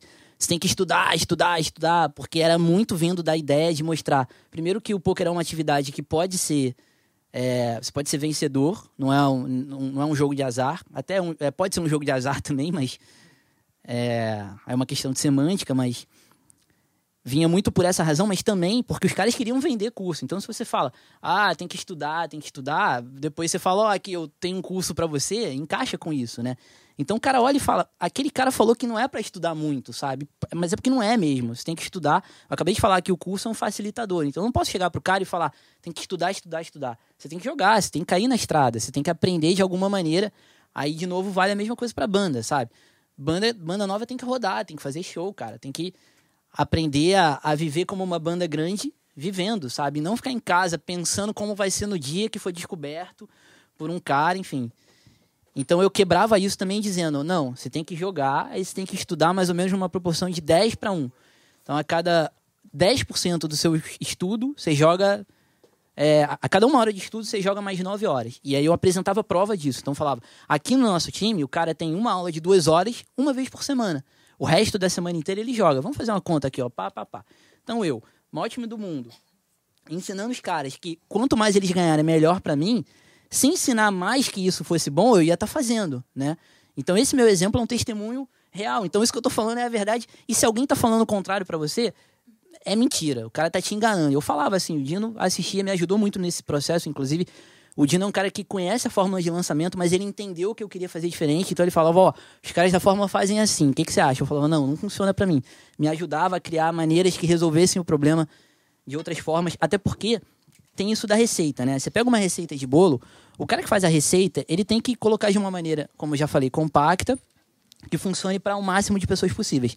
Mas de repente o nível do seu fogo é mais baixo do que o que o cara previu na receita. Grau de entendimento É, de repente também, a né? panela, a, a grossura da panela que você está usando não é a mesma que ele imaginou.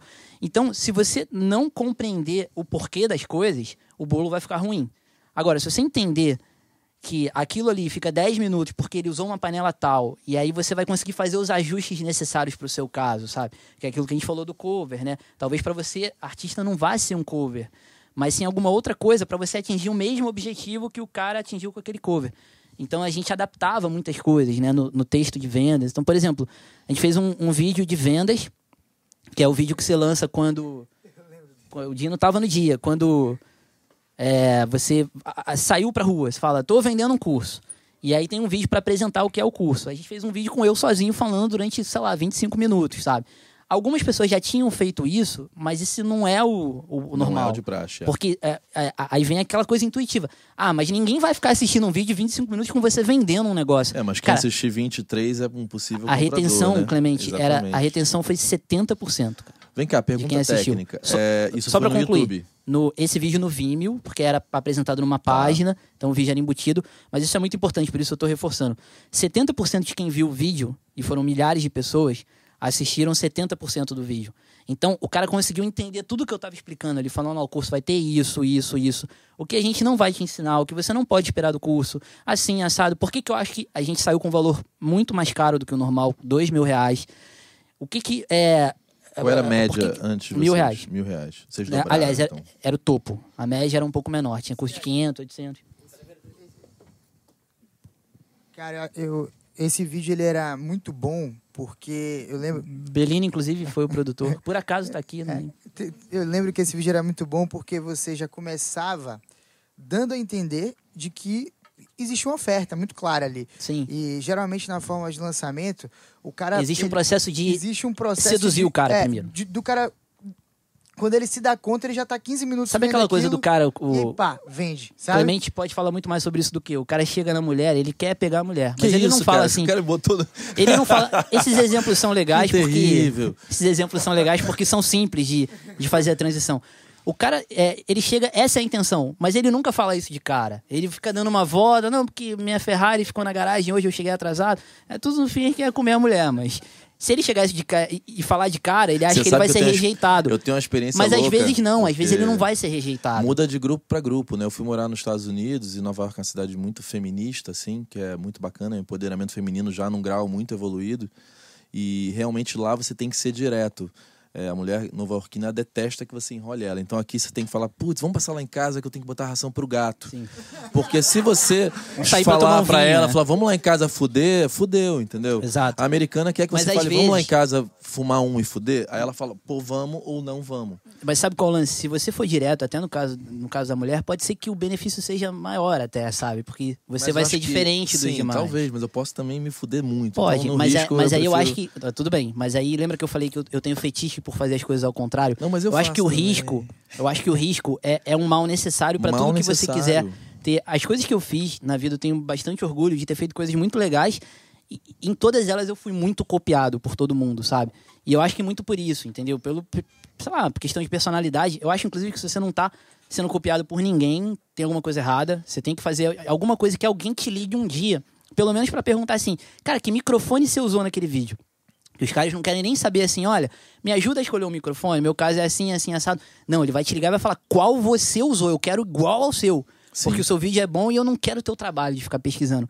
Quando você faz as coisas certas e bem feitas na vida, essas coisas começam a acontecer o dia inteiro. Até hoje E passo o dia inteiro fazendo, pessoas dizem que a respondendo gente isso. está errado, né?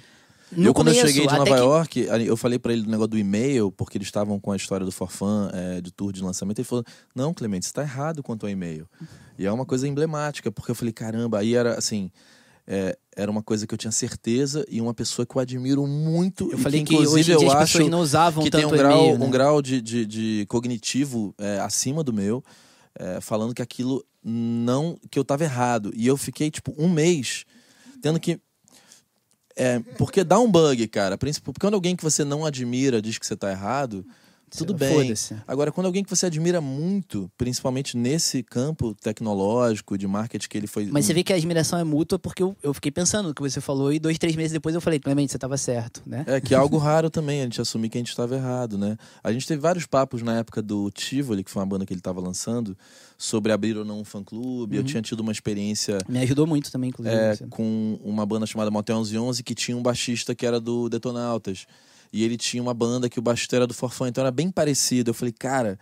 é, eu, eu me lembro que na Berkeley eu falei que ia fazer isso e o cara falou, cara, numa pesquisa, raramente, se não for o cantor, qualquer músico de uma banda não consegue converter para sua banda nova. E eu achei que ele estava errado e, e realmente o cello não fez nada acontecer, assim. Fora aqueles, sei lá, você quando começa uma banda do zero, você não vai ter nem 100 pessoas querendo você, né?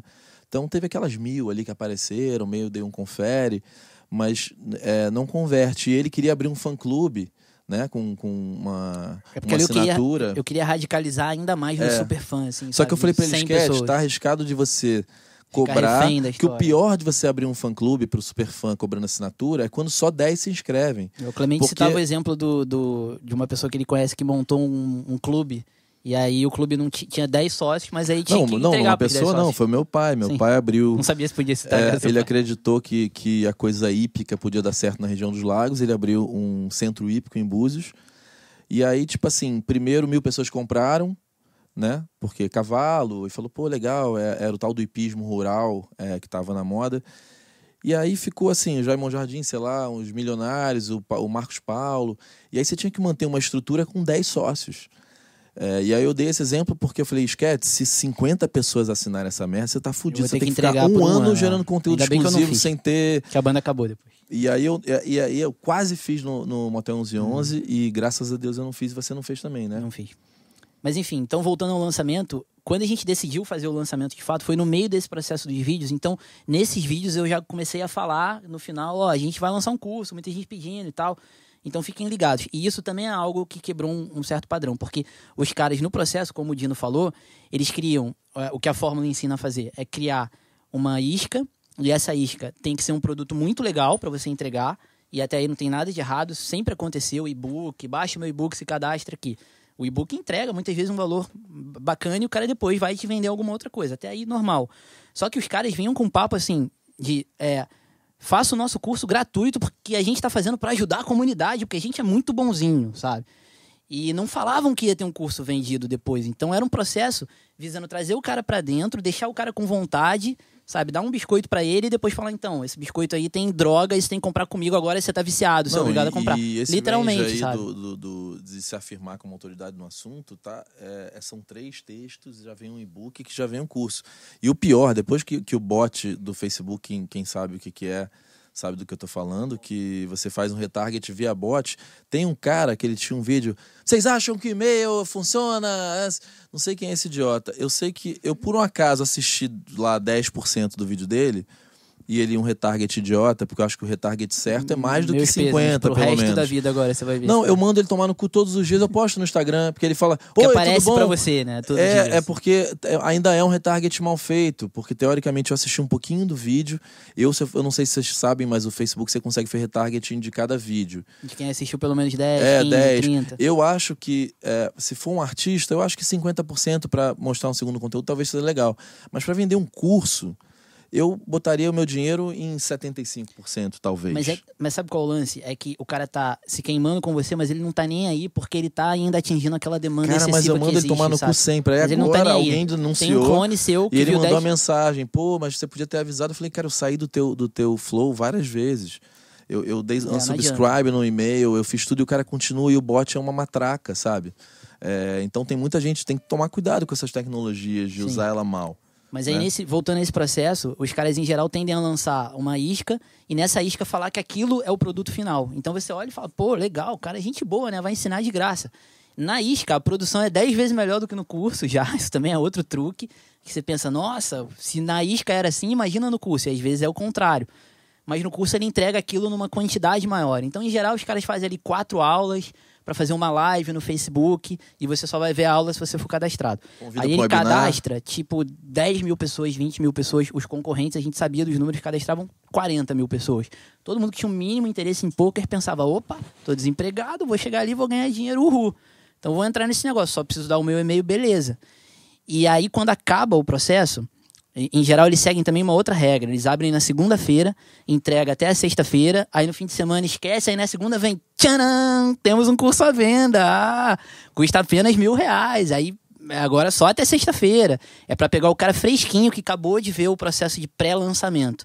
E a gente abriu numa quinta-feira, assim. Os amigos em volta falaram: vocês estão malucos. Você quer abrir numa quinta só de sacanagem, né? Só pra dizer que você fez o contrário. Mas não é, porque eu falei, cara, eu quero vender no fim de semana. Eu acho que pode funcionar vender no fim de semana. Ninguém nunca tentou, deixa eu, deixa eu tentar. Eu, eu vejo que meu público engaja no fim de semana quando eu faço as postagens, sabe? E domingo é o dia mais importante do poker online. Então, de repente, o cara fica vendo coisa ali no dia que ele tá jogando, não sei, vamos ver.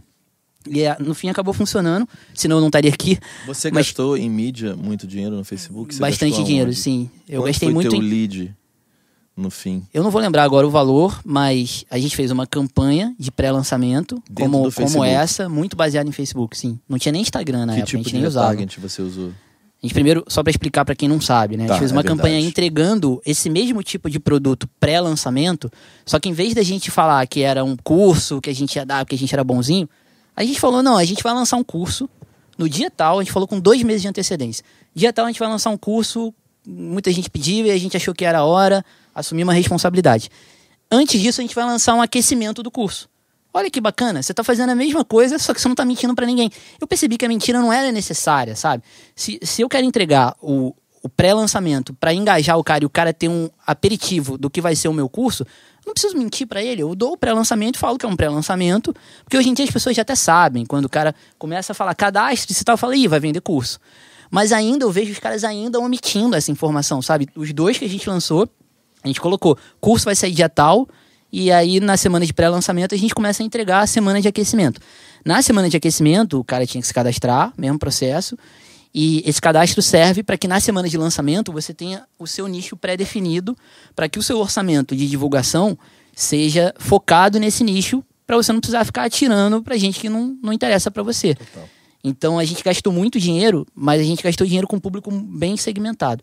No fim das contas foi um sucesso, a gente vendeu 700 cópias de um curso a 2 mil reais, o que é um, uma parada absurda, 1 milhão e 400 mil reais bruto de venda. E, se eu não me engano, a gente gastou 300 mil reais em anúncios, mais ou menos, ao todo. Só que aí veio todo um, um, uma, um orçamento que prévio, que foi ressarcido depois, de coisas que a gente já estava fazendo antes de saber se ia fazer o curso ou não, do tipo, campanha para aumentar seguidor do canal. A gente fazia isso por branding, mas depois virou, fez sentido por conta do curso. Então, botava um, um vídeo no, no YouTube, a gente não consegue promover no YouTube porque o YouTube acha que é gambling, Sim. o Facebook deixa e o Google não. Mas aí eu fazia um post no Facebook falando, veja o vídeo novo no YouTube.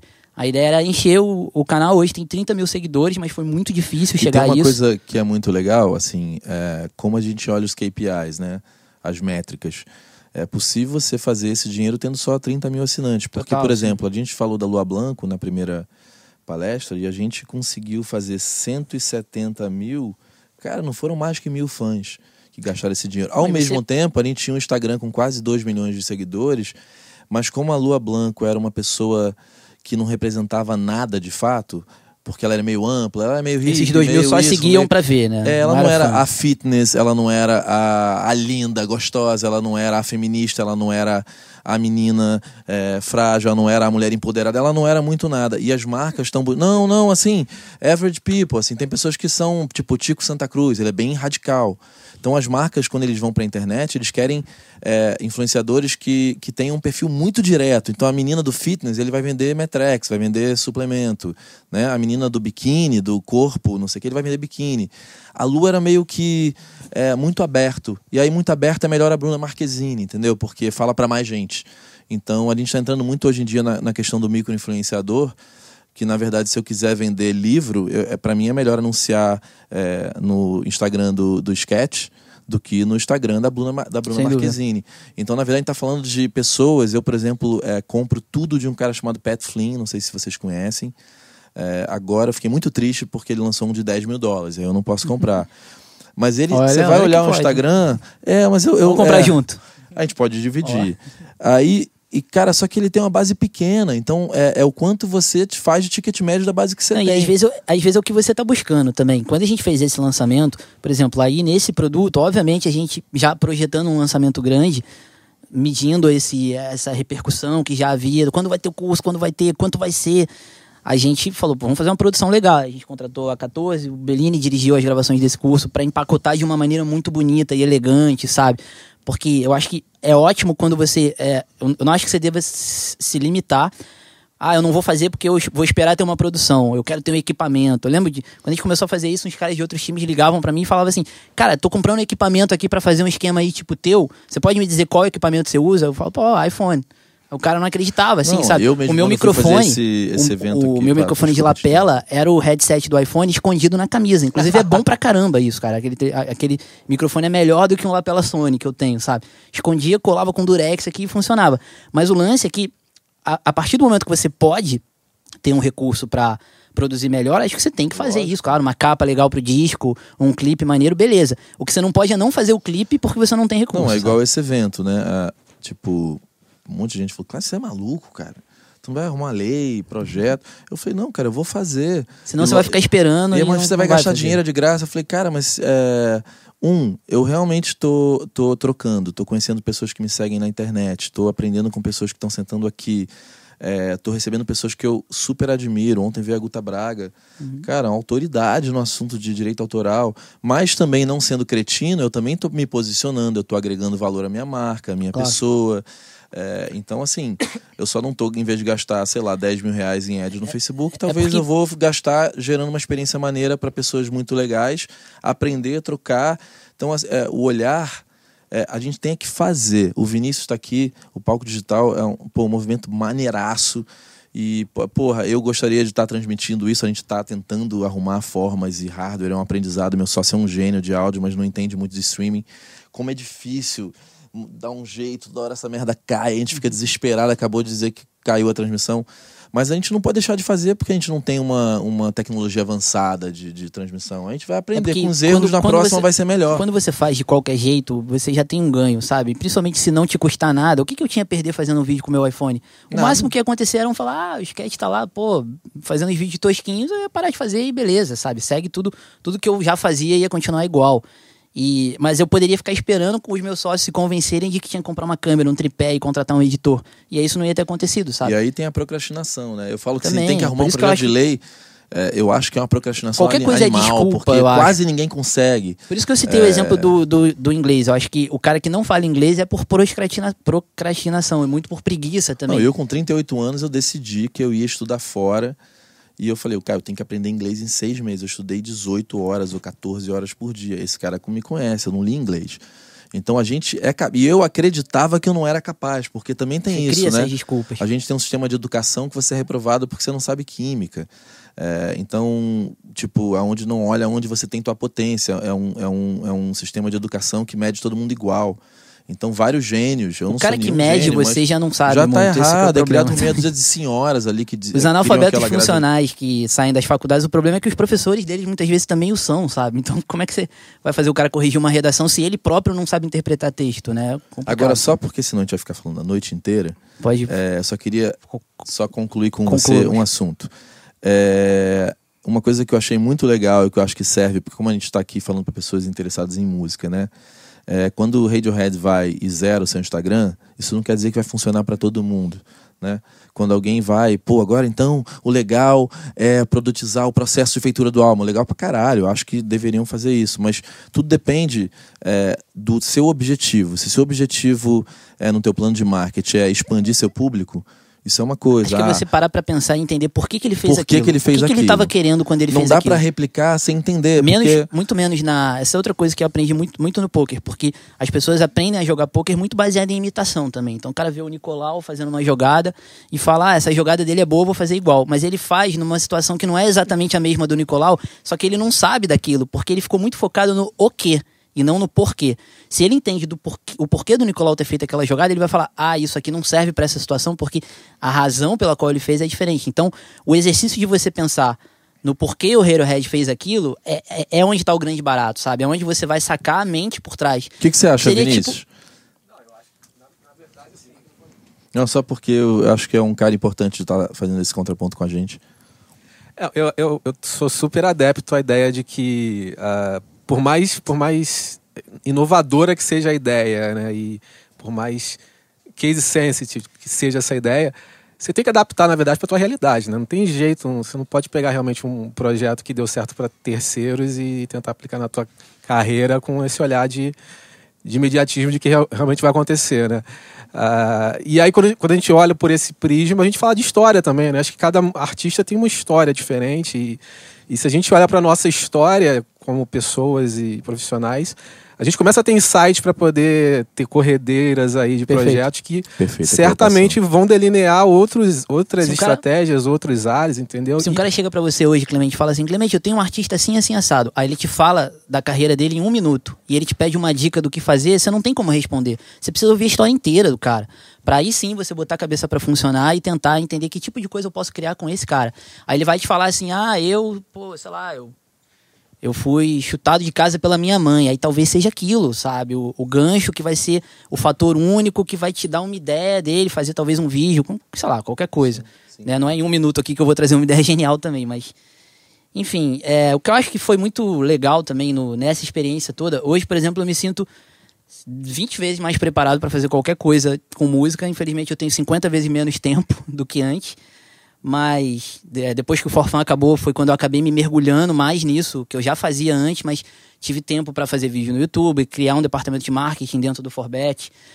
Mas assim, a experiência com outras coisas é, é, é muito enriquecedora. Por quê? Porque é aquilo que a gente estava falando de ser original dentro de um certo contexto. Eu consegui fazer coisas no cenário do poker que se fosse em música ia ser só mais um, mas no poker era inédito, sabe? Então quando a gente levou o nosso time para Las Vegas e levou um cara para produzir vídeo mostrando os bastidores de um time de poker em Las Vegas, ninguém nunca tinha visto isso no poker, sabe? Então foi tipo, caralho, os caras são muito fodas, sabe? Tipo, tá, é só um vídeo de bastidores. Que numa banda é super normal. Ia né? ser super normal. E, e eu acho até que por ter vindo do meio musical onde ah, isso já se faz, essas coisas há muito tempo e tem uma competição muito maior, é difícil você fazer um clipe original hoje, né? Tudo já foi feito e tal.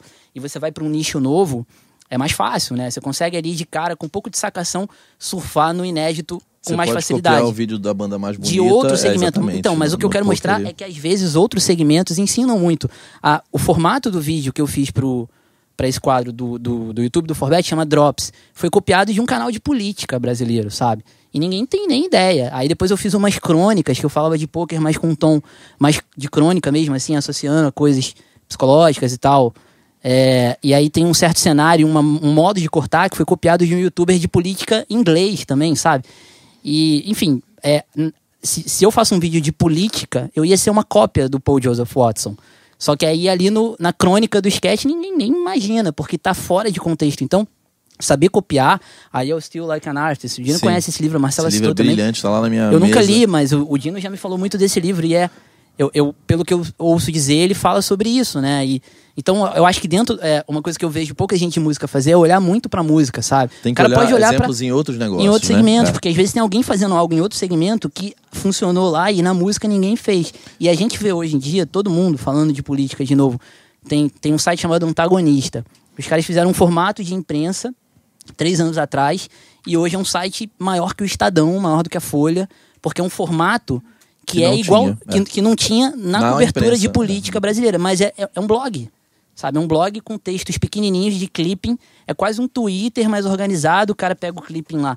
Saiu no Estadão que não sei o que e ele diz o que ele acha daquilo. Ele diz se é verdade, se é mentira ou não. você sabe que- E os caras ganham assim, tipo, eles têm 20 milhões de usuários únicos por Eu sei. mês. O quanto isso não dá de... Você acessa o site, você sabe. Sei. Isso dá, sei lá, eu fiz a conta outro dia, dava 500 mil reais Hoje só é de anúncio do Google. né? Hoje é da Empíricos, Sim, né? eles monetizam de E outras na formas, verdade o mas antagonista hoje tá além de. Eu até acho que eles. Não sei quem, quem, quem lê o antagonista.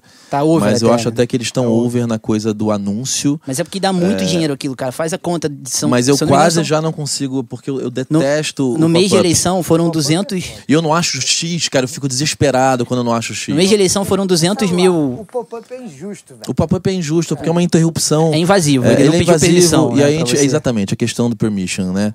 É, eu acho invasivo porque e aí ele tá me vendendo curso que, que teoricamente eu não eu- e agora Você entrou pra ver uma notícia e ele fala, olha esse, É, essa cafeteira mágica que não da necessariamente o cara que lê notícias sobre política quer fazer um curso sobre economia. Então eu acho que diferente Mas independente que... disso, assim, o ponto é que eles têm 200... Eles reinventaram Eles tiveram história, 200 sim. milhões de page views no meio da- das eleições e isso dá 500 mil reais. E eles têm várias outras formas de monetizar e todo o resto da imprensa política brasileira depende de verba estatal. E os caras estão ali dando goleada em todo mundo, surfando sozinhos num negócio que eles criaram, mas que não é in- invenção deles, eles só trouxeram aquilo para o meio político. Então acho que, por exemplo, é, a- acompanhar a política nos últimos anos me trouxe insights todo dia, assim, sabe, sobre situações do, do, do, do poker e coisas de música, às vezes, sabe? Não, o antagonista, por exemplo, eles têm uma técnica muito legal.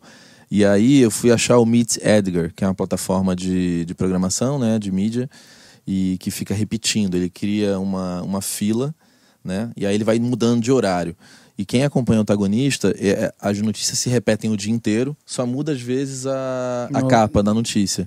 Então No aquela notícia que saiu. Não, não, é, você tá enganado, é uma Não, timeline. Não, não, não, eu- eles usam inclusive o Meet Edgar. Só no, no, no site, não. Sim, sim, não, no site não, falando no, No- Facebook. no Facebook, sim. Sim, no Facebook. Então ele fica replicando. Então aquela notícia, porque as pessoas estão entrando ali o tempo inteiro. Então realmente É o que eu li agora, daqui de- a. Aquele papo do rádio, né? Quando você põe um anúncio Exatamente. no rádio, você não pode colocar cinco anúncios. Tem que botar um anúncio a cada duas horas, porque senão você não atinge o seu público. Então eles ficam replicando aquela notícia mil vezes, cara. Então, assim, quem entrou 9, tem um cara que entra 9 e 15, É. o cara que entra 9 e 20. E aí. você é, dificilmente vê de novo. Uma vez que você já viu, eu, já eu como entro da... muito, Eu Sim, vejo toda demais, hora, é. mas eu não sou o normal. Eu sou aqueles 5% dos superfãs que vão comprar a palestra com os caras. É, mas a pessoa normal que vai ali de vez em quando, tudo é novo naquele feed, Sim. né? O meu site faz isso, o Vinícius faz também. É, a gente, como tem interesses em comum, é um inferno, porque eu vejo ele perguntando 10 maneiras toda hora, mas é porque o Facebook, a gente é o mesmo targeting, né? Então, interesses em marketing digital, marketing para artistas. É, mas para quem não é desse nicho, ele não aparece tanto, porque eu não acredito que você bote um ad muito grande, é um ad pequeno, bem galera, focado, né? a galera da música, eu tava vendo ontem um documentário do Guilherme Arantes, muito legal, inclusive. Acho que ele tá fazendo também umas coisas muito legais no YouTube dele. E ele falava que fez a música tal baseado em umas coisas que ele leu num livro do George Maltner. Aí depois ele falou uma outra que ele leu num livro de, sei lá, Leminski. A, a música sempre se inspirou na literatura e no cinema, mas só, para por aí, sabe? Eu acho que hoje tem muitas outras coisas acontecendo no mundo. Por exemplo, você ficou falando sobre maneiras de monetizar, tem um negócio chamado Twitch, muita gente não conhece, que é muito popular entre os gamers. Os gamers não, é- não, é, não é nem a coisa do poker, mas é um mundo que é gigantesco Gigante. de competição de videogame, jogos tipo Counter-Strike, League of Legends, que os caras levam o mundo todo, e no Brasil, inclusive, 100 mil pessoas para um estádio para ver a final, e aquilo é transmitido para centenas de milhões de pessoas no mundo todo ao vivo. Né? E não tá que no radar da é maioria dos seres humanos da, Não da, tá, do gente. planeta. Eu, quando descobri isso, eu fiquei chocado. Eu Sabe isso como não é? que eu descobri isso? Porque eu tô pesquisando muito o OBS, Hum. eu e o... Eles são usados pro, pro É, Twitch e o OBS direto. é muito usado para E o streaming de Twitch gamers, é uma né? plataforma é, tipo o YouTube, mas voltada para o streaming. O YouTube, inclusive, hoje está correndo atrás e criando o YouTube Gaming para fornecer também as mesmas ferramentas. O Facebook também é verdade. Facebook, E tem vários outros concorrentes. Aqui no Brasil tem a Cube TV. Mas o Twitch é o maior. E tem os caras que. o- o- a Amazon comprou o Twitch, perfeito. E tem os caras que são personalidades de, de, de, de Twitch. Talvez o Benini saiba o número, mas o maior deles chama Ninja. O cara ganha um milhão de dólares por mês. E sabe de onde vem esse dinheiro? Boa parte vem de doação. Aí é o esquema do Patreon, só que é mais fácil, porque o cara no Twitch, o Twitch já tem isso embutido. O, o Então você- YouTube já. No, nos Estados O YouTube já tá tem agora rolando, né? também, Já tá aqui no rolando Brasil também. mas, pra- De você poder dar na hora. mas tem limite ou não, Vinícius? Você que tá sabendo. É, porque eu sei que há, há dois meses atrás eu tentei usar e No era para mais não- de 100 mil é, assinantes. Ah, não, né? ainda tinha- tá restrito, eu acho. Então tá não, restrito, Tá né? restrito, por Tá. enquanto. Mas eu, certamente isso daí. É, vai- logo logo vai É. para todo mundo. E na verdade né? eles estão tentando reproduzir esse modelo do, do Twitch para outras áreas. Então eu vejo, por exemplo, é, como eu, eu, eu dei o exemplo do Ninja, que ganha um milhão em pessoas que assinam o canal dele para ter conteúdo exclusivo, aí você paga 5 dólares por mês. É, mas assim, basicamente o cara entra no Twitch, ele nem tá streamando todo dia mais, mas ele entra lá agora e vai ter um milhão de pessoas instantaneamente vendo ele. Porque as pessoas seguem ele, as pessoas estão ali, e é um entertainer. Na verdade, ele nem é um grande jogador do jogo que ele joga, mas ele fala de uma maneira engraçada, conta histórias engraçadas, ele transformou aquilo num entretenimento. E aí eu lembro que tem. É, a gente tava falando sobre a coisa do, do, do fit, né? Quem foi o cara, Belini? Me ajuda. O rapper famoso, que foi o Usher, talvez? Não sei se é o Que Usher. fez um feat com alguém de game. Foi jogar com ele. E ah, aí, do cara caralho. foi- Não, não vou lembrar, mas enfim, o cara. Talvez o Jay-Z. Tá vendo? É um algum feat desses. fora da caixa, né? O- o- um rapper foi fazer o um feat que de jogar esse jogo que chama Fortnite com o, o, o Ninja e eles streamaram ao mesmo tempo nos dois canais. E os dois, naquele dia, foram um recorde de todos os tempos da stream da Twitch. Os dois, o primeiro e o segundo. Então, assim, tinha, sei lá, dezenas de milhões de pessoas vendo aquilo. E por que, que ele foi fazer isso? Porque ele gosta do jogo, porque ele gostou do cara, mas porque ele quer também aquele público do Ninja, sabe? Tem um Sim, milhão de pessoas lógico. vendo, eu quero esse público. Pô. E, e como, como o Ninja, existem aqui no Brasil dezenas de. Tem cara que faz propaganda da Oi, que é um moleque de 22 anos, tá na TV, que é o Yoda, que é um jogador de videogame streamer online, tem lá seus um milhão de seguidores no que vai Instagram andar e no tudo Shopping mais. Leblon ninguém vai saber quem Ninguém é. vai saber, mas o nicho sabe, sabe muito. Sim, Assina é o canal, faz doação. Você fica assistindo, aparece doação de 30 mil dólares pros os gringos, claro. Não, e tem uma coisa é, que a gente tem que parar pra pensar, é, que assim, por exemplo, se você for atrás de livros sobre music business em português, eu acho que não tem nada que presta. Em inglês também não tem nada Quando que chega presta. traduzido, chega atrasado, porque Não, demora não muito pra traduzir. Não tem um livro de music business em inglês. É sempre meio que uma. É, tipo, for dummies, né? Tipo, é sempre ruim. É porque ninguém quer fazer um negócio porque de nicho porque quer vender é, mais. E a né? música não pensa nisso. Agora, se você for para assim, marketing de nicho, marketing afiliado, marketing direto do Você consumidor. vai aprender muito cara, mais. você tem um- um- é muito livro. Então, assim, o que ele tá falando é real. A gente tem que buscar informação em outro nicho. Eu mesmo, Neguinho às vezes acha que eu sou chato pra caralho, porque você chega numa reunião e fala, cara, tem marketing afiliado, eu não quer ouvir que você tem uma informação nova pra dar. E ela não tá em nada de música, ela tá como ele pegou a informação do. do- é, ele tá é, tirando inspiração de coisas políticas. Essa eu- coisa, essa coisa do gaming, por exemplo, hoje, é muito maior e muito mais forte do que qualquer coisa desse nível que já tem acontecido na internet em todos os tempos. Então, o sujeito que quer ganhar dinheiro de alguma forma e tem internet a seu favor e não tá olhando pra isso, sai agora que vai olhar, sabe? Porque é onde o negócio tá acontecendo. Então, Sim. é dali que a gente vai copiar tudo pra adaptar pra música. Não é do guru do Spotify, porque esse cara tá bitolado ainda na visão música, música, música. Não, e aí a gente pensar que, que o Usher tá, sei lá, Não é se o é Usher, Usher enfim. algum, Eu acho que é o tá fazendo collab lá com o cara do game pra expandir o público, e aqui o Caetano e seus amigos estão fazendo reunião pra acabar com o Google, é, ou com o YouTube, ou com o Spotify, a gente vê que tá realmente tudo errado. E aí o você vê... Aí você vê a indústria endossando isso, sabe? Eles só falam em value gap. Value gap é tipo assim, incapacidade de entender o novo sistema e tentar monetizar nele, ao invés de ficar reclamando do value gap. O que você acha disso, Sketch? Desculpa, eu fui ver quem era o rapper aqui, porque eu tô muito incomodado. Ô, Clemente, é, Deixa o Gino falar. Deixa eu fazer uma pergunta pra você pro Sketch, que é o seguinte. O Sketch, ele, ele falou, ele investiu 300, 300k em anúncios pra poder O fazer... rapper foi o Drake. Foi o Drake. Drake. É. Sempre o Drake, É, cara. é. O Vocês Drake. souberam de um clipe que o Drake saiu dando um milhão de dólares na rua? Nossa. Cara, bicho, em vez dele gastar um milhão de dólares fazendo aqueles, clipe- aqueles clipes de, lu, Fazendo de kit de imprensa, né? É, Mostrando- ele mandando- exatamente, ele mandando pegou um milhão de dólares e saiu andando, dando na rua que ele nasceu. Que aqui no Brasil os caras Sabe? ainda fazem muito isso, né? O cara manda um vinho pro, pro cara da imprensa. Porra, bicho, Ninguém amor o de jornal. Ninguém- Nem os familiares do cara ali em jornal. Cara, uma vez, é, já que já atrasou mesmo, e o papo. É, é, na verdade, eu tô matando minha saudade do meu que amigo, né? É, uma vez eu virei pra ele há 15 anos atrás, algo desse tipo. Falei, porra, bicho, foda, tô ligando pro Bruno Batista, ele não atende meu telefone, cara. Tô meio Não, muito acho que não puto. era ele, não, mas enfim. Eu acho que Não era o Bruno. ninguém, Nunca liguei pra ele.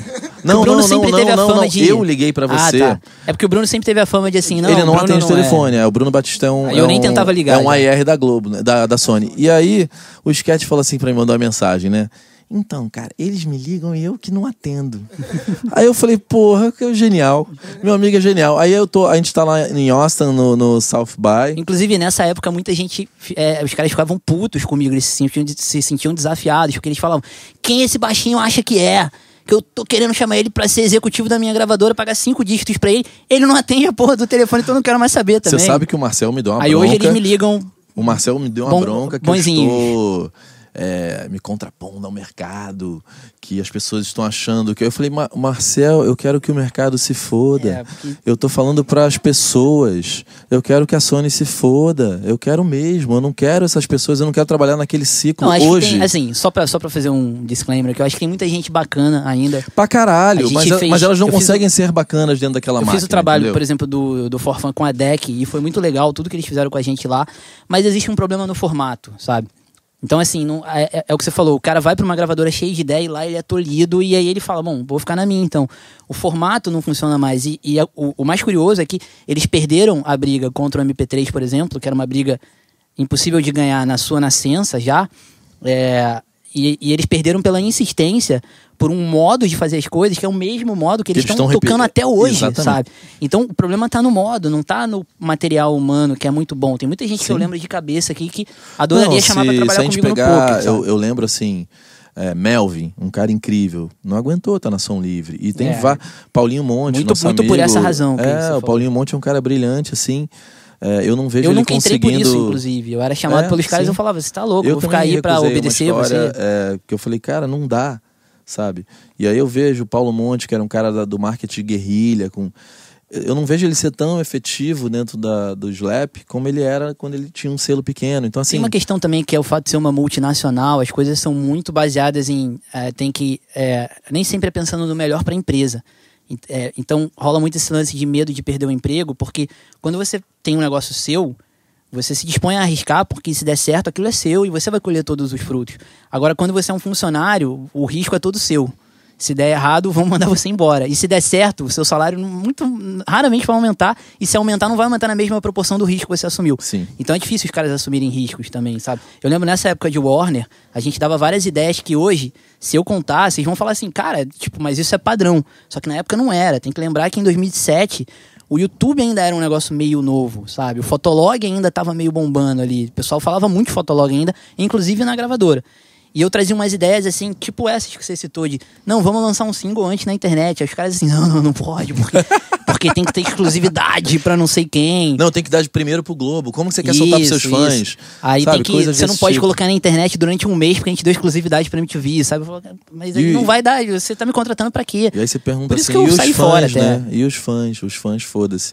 Bom, mas, aí, enfim. mas aí, então, e os fãs, enquanto esse, esse, essa limitação os impede de chegar aos fãs, alguém cria uma solução que faz chegar aos fãs. Aí é o Twitch, aí é o Patreon, aí é o, o sei lá, as ferramentas várias que você já citou, mas que alguém saque e fala, opa, tem aquela ferramenta ali e vai antes, bypassa a gravadora e chega aos fãs, e aí hoje a gravadora não mais contrata o artista que ela acredita que tem potencial para ela produzir o sucesso do artista. Pelo contrário, ela espera o artista produzir o seu sucesso sozinho e depois ela contrata para capitalizar junto com ele e tentar potencializar aquilo. Vocês falaram isso anteontem. O cara pega o artista pronto hoje já, porque ele não- é, é- hoje o artista não depende mais de uma gravadora para fazer aquilo sozinho, já que os meios foram criados, os meios que surgiram permitem ao artista. é, a- a- esse mês permitir a democratização dessa produção do sucesso. E por quê? Porque as gravadoras estavam moscando naquele momento. Se você não está moscando, você monopoliza isso para você, por exemplo, sabe? E talvez hoje você ainda dependesse de uma gravadora para ter sucesso. E, e isso não aconteceu e não é só aqui no Brasil. Eu sempre acho que o Brasil é muito pior em tudo por razões culturais, mas isso foi mundo É, afora. mundo assim. fora. É só pra terminar. É... nossa, eu esqueci o que eu ia falar. Então vamos terminar. Então foda-se. Ah, fala aí. Microfone pro Bellini.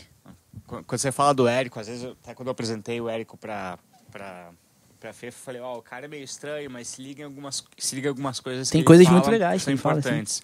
Como eu falei, ele seria um ótimo executivo de gravadora, É, por exemplo. muito inteligente e muito trabalhador. Ele fez um lance Então, é que que é muito foda. Ele fez uma série chamada 365 e ele gravava vídeos com insights e ele fez os 365 um por dia. Cara, ninguém termina isso. Todo mundo que lança esse desafio fala: "Vou, vou um ano todo dia". Um mês depois o cara cansa e desiste. Ele fez a risca. jus, o Nick Ellis fez. O dele, ele fez 365 músicas. Ele gravava um cover por dia no, no ukulele.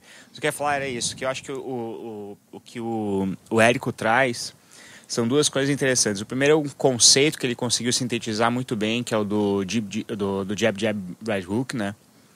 De você tá ali dando sempre os soquinhos e preparando para quando chegar o momento certo vir com você gancho, sim. você vir com o gancho ou fazer a oferta e tal. Que eu acho que se assemelha muito com, com o processo que a gente passou de lançamentos, de, de, de ciclos de lançamento de produtos, né? Ficar olhando pro lançamento, esquecer um pouco o catálogo e depois ficar desesperado porque não tá, não tá girando, né? Vem aquela, aquele puta gráficozão, você, pá, aquele pico de consumo, depois morre, ah, meu caralho, vou ter que lançar uns 5 por dia, enfim. E a segunda coisa, que é o que você falou que tem a ver com trabalho, e tem a ver com trabalho é, é, de, com muita disciplina, que é ir atrás do ferramental. E que eu vejo, por exemplo, sei lá. é, Ele, inclusive, foi muito esperto em criar essas ferramentas. Criar também. as ferramentas, Porque já que é- ele vende um curso ensinando a fazer um monte de coisa que tem que usar o site tal para te dar estatística, o site tal Isso. para área de membros. Ele criou todos esses serviços também. O cara é um, é um gênio. Né? O, o É, meu é um problema gênio. não é com ele. Eu sempre Não, falo é, que eu não, eu, eu, eu ficar exatamente. Foi uma implicância natural por conta da. da- Claro. Porque aquele, aquele PDF que ele copiou, e aí tem um livro que ficou um tempão sem eu saber que era uma cópia, aí eu me enganei, aí depois que eu soube Product que aquilo- Launch Formula. É, aí eu-.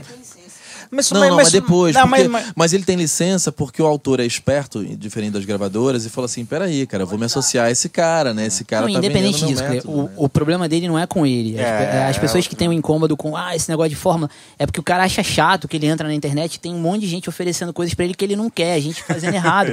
É gente seguindo a fórmula à risca, como eu falei, deixando explícito que aquilo é, uma, é um truque.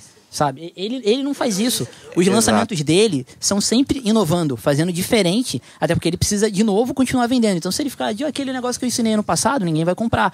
Então ele vem, eu lembro que eu falei esse negócio do vídeo de venda de 25 minutos, ele fez um de duas horas. O Sacou? Mas o Né? que eu queria não falar não era lembro. exatamente do Érico, mas da questão da fórmula de lançamento é. Eu acho que na música é, existe, esse, existe esse gap. Eu acho que esse gap aconteceu muito também porque não se sabe hoje quem é o dono um pouco do, do brinquedo. Né? A gravadora, é o selo, é a agregadora, é o escritório do artista, é o próprio artista. Né? O, o próprio artista é o seu próprio é, Empresário, empresário manager, selo, exatamente, editor, tá, tá deixando de... Enfim, então me parece hoje que às vezes eu, eu vou nas consultorias que eu dou, nas reuniões, eu pergunto assim, pô, quem tá olhando pro, pro fã? Né? Quem, é que tá, quem é que cuida Ninguém. do fã? Pô, era gravadora, era não sei o quê. E o que me parece que é muito Quando é de proveitoso... todo mundo, não é de ninguém. né? Exatamente. O que me parece que é muito proveitoso do que o Érico trouxe na síntese dele, do, que eu acho que tem a ver com a cauda longa, com o, o jab jab, com várias outras coisas, é, primeiro, a noção de que.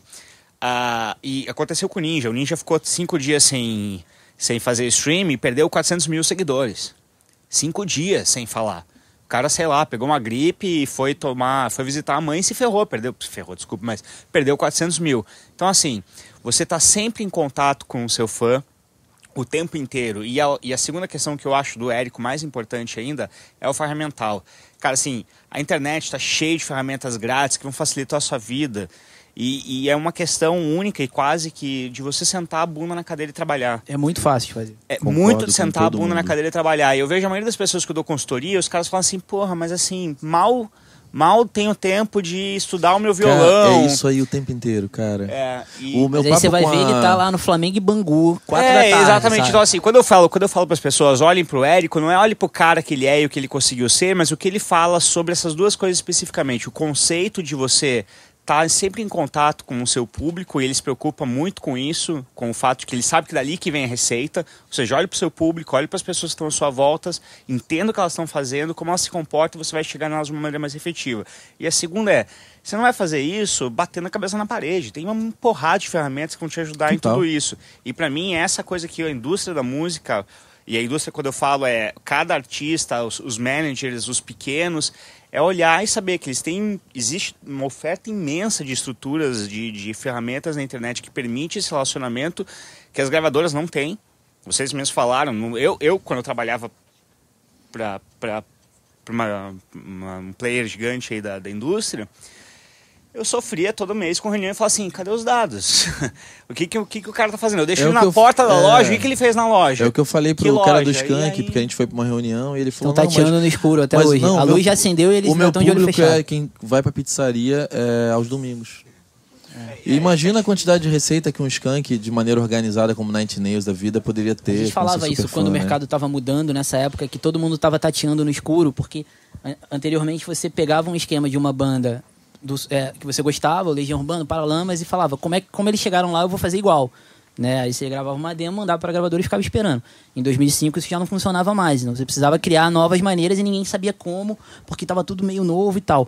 Só que hoje já tá tudo meio claro, eu acho, sabe? E os- eles ainda estão no escuro muito porque eles não buscam a informação. Mas também, enfim, eu Enfim. tudo que o Gente, falou. quem sobreviveu a esse papo de 5 horas, pô, certamente vai comprar o seu curso. Não, não tem um curso. fazer retarget de quem Ou do- ou do Eu, Érico, fico- fico- eu fico super à vontade de falar sobre isso, justamente porque eu não tô vendendo nada, então eu tô isento mais uma vez. Não, ah, eu lembrei o que eu ia falar. É engraçado porque, como eu já fiz, tipo, uns 57 eu comecei esse processo, eu tô estudando há muitos anos mesmo. Foi, foi um processo louco pós-Nova York, ele sabe disso. E, e teve a procrastinação, teve uma Nessa depressão. época era você que não nesse- me atendia, né? É, eu comecei a não atender ele.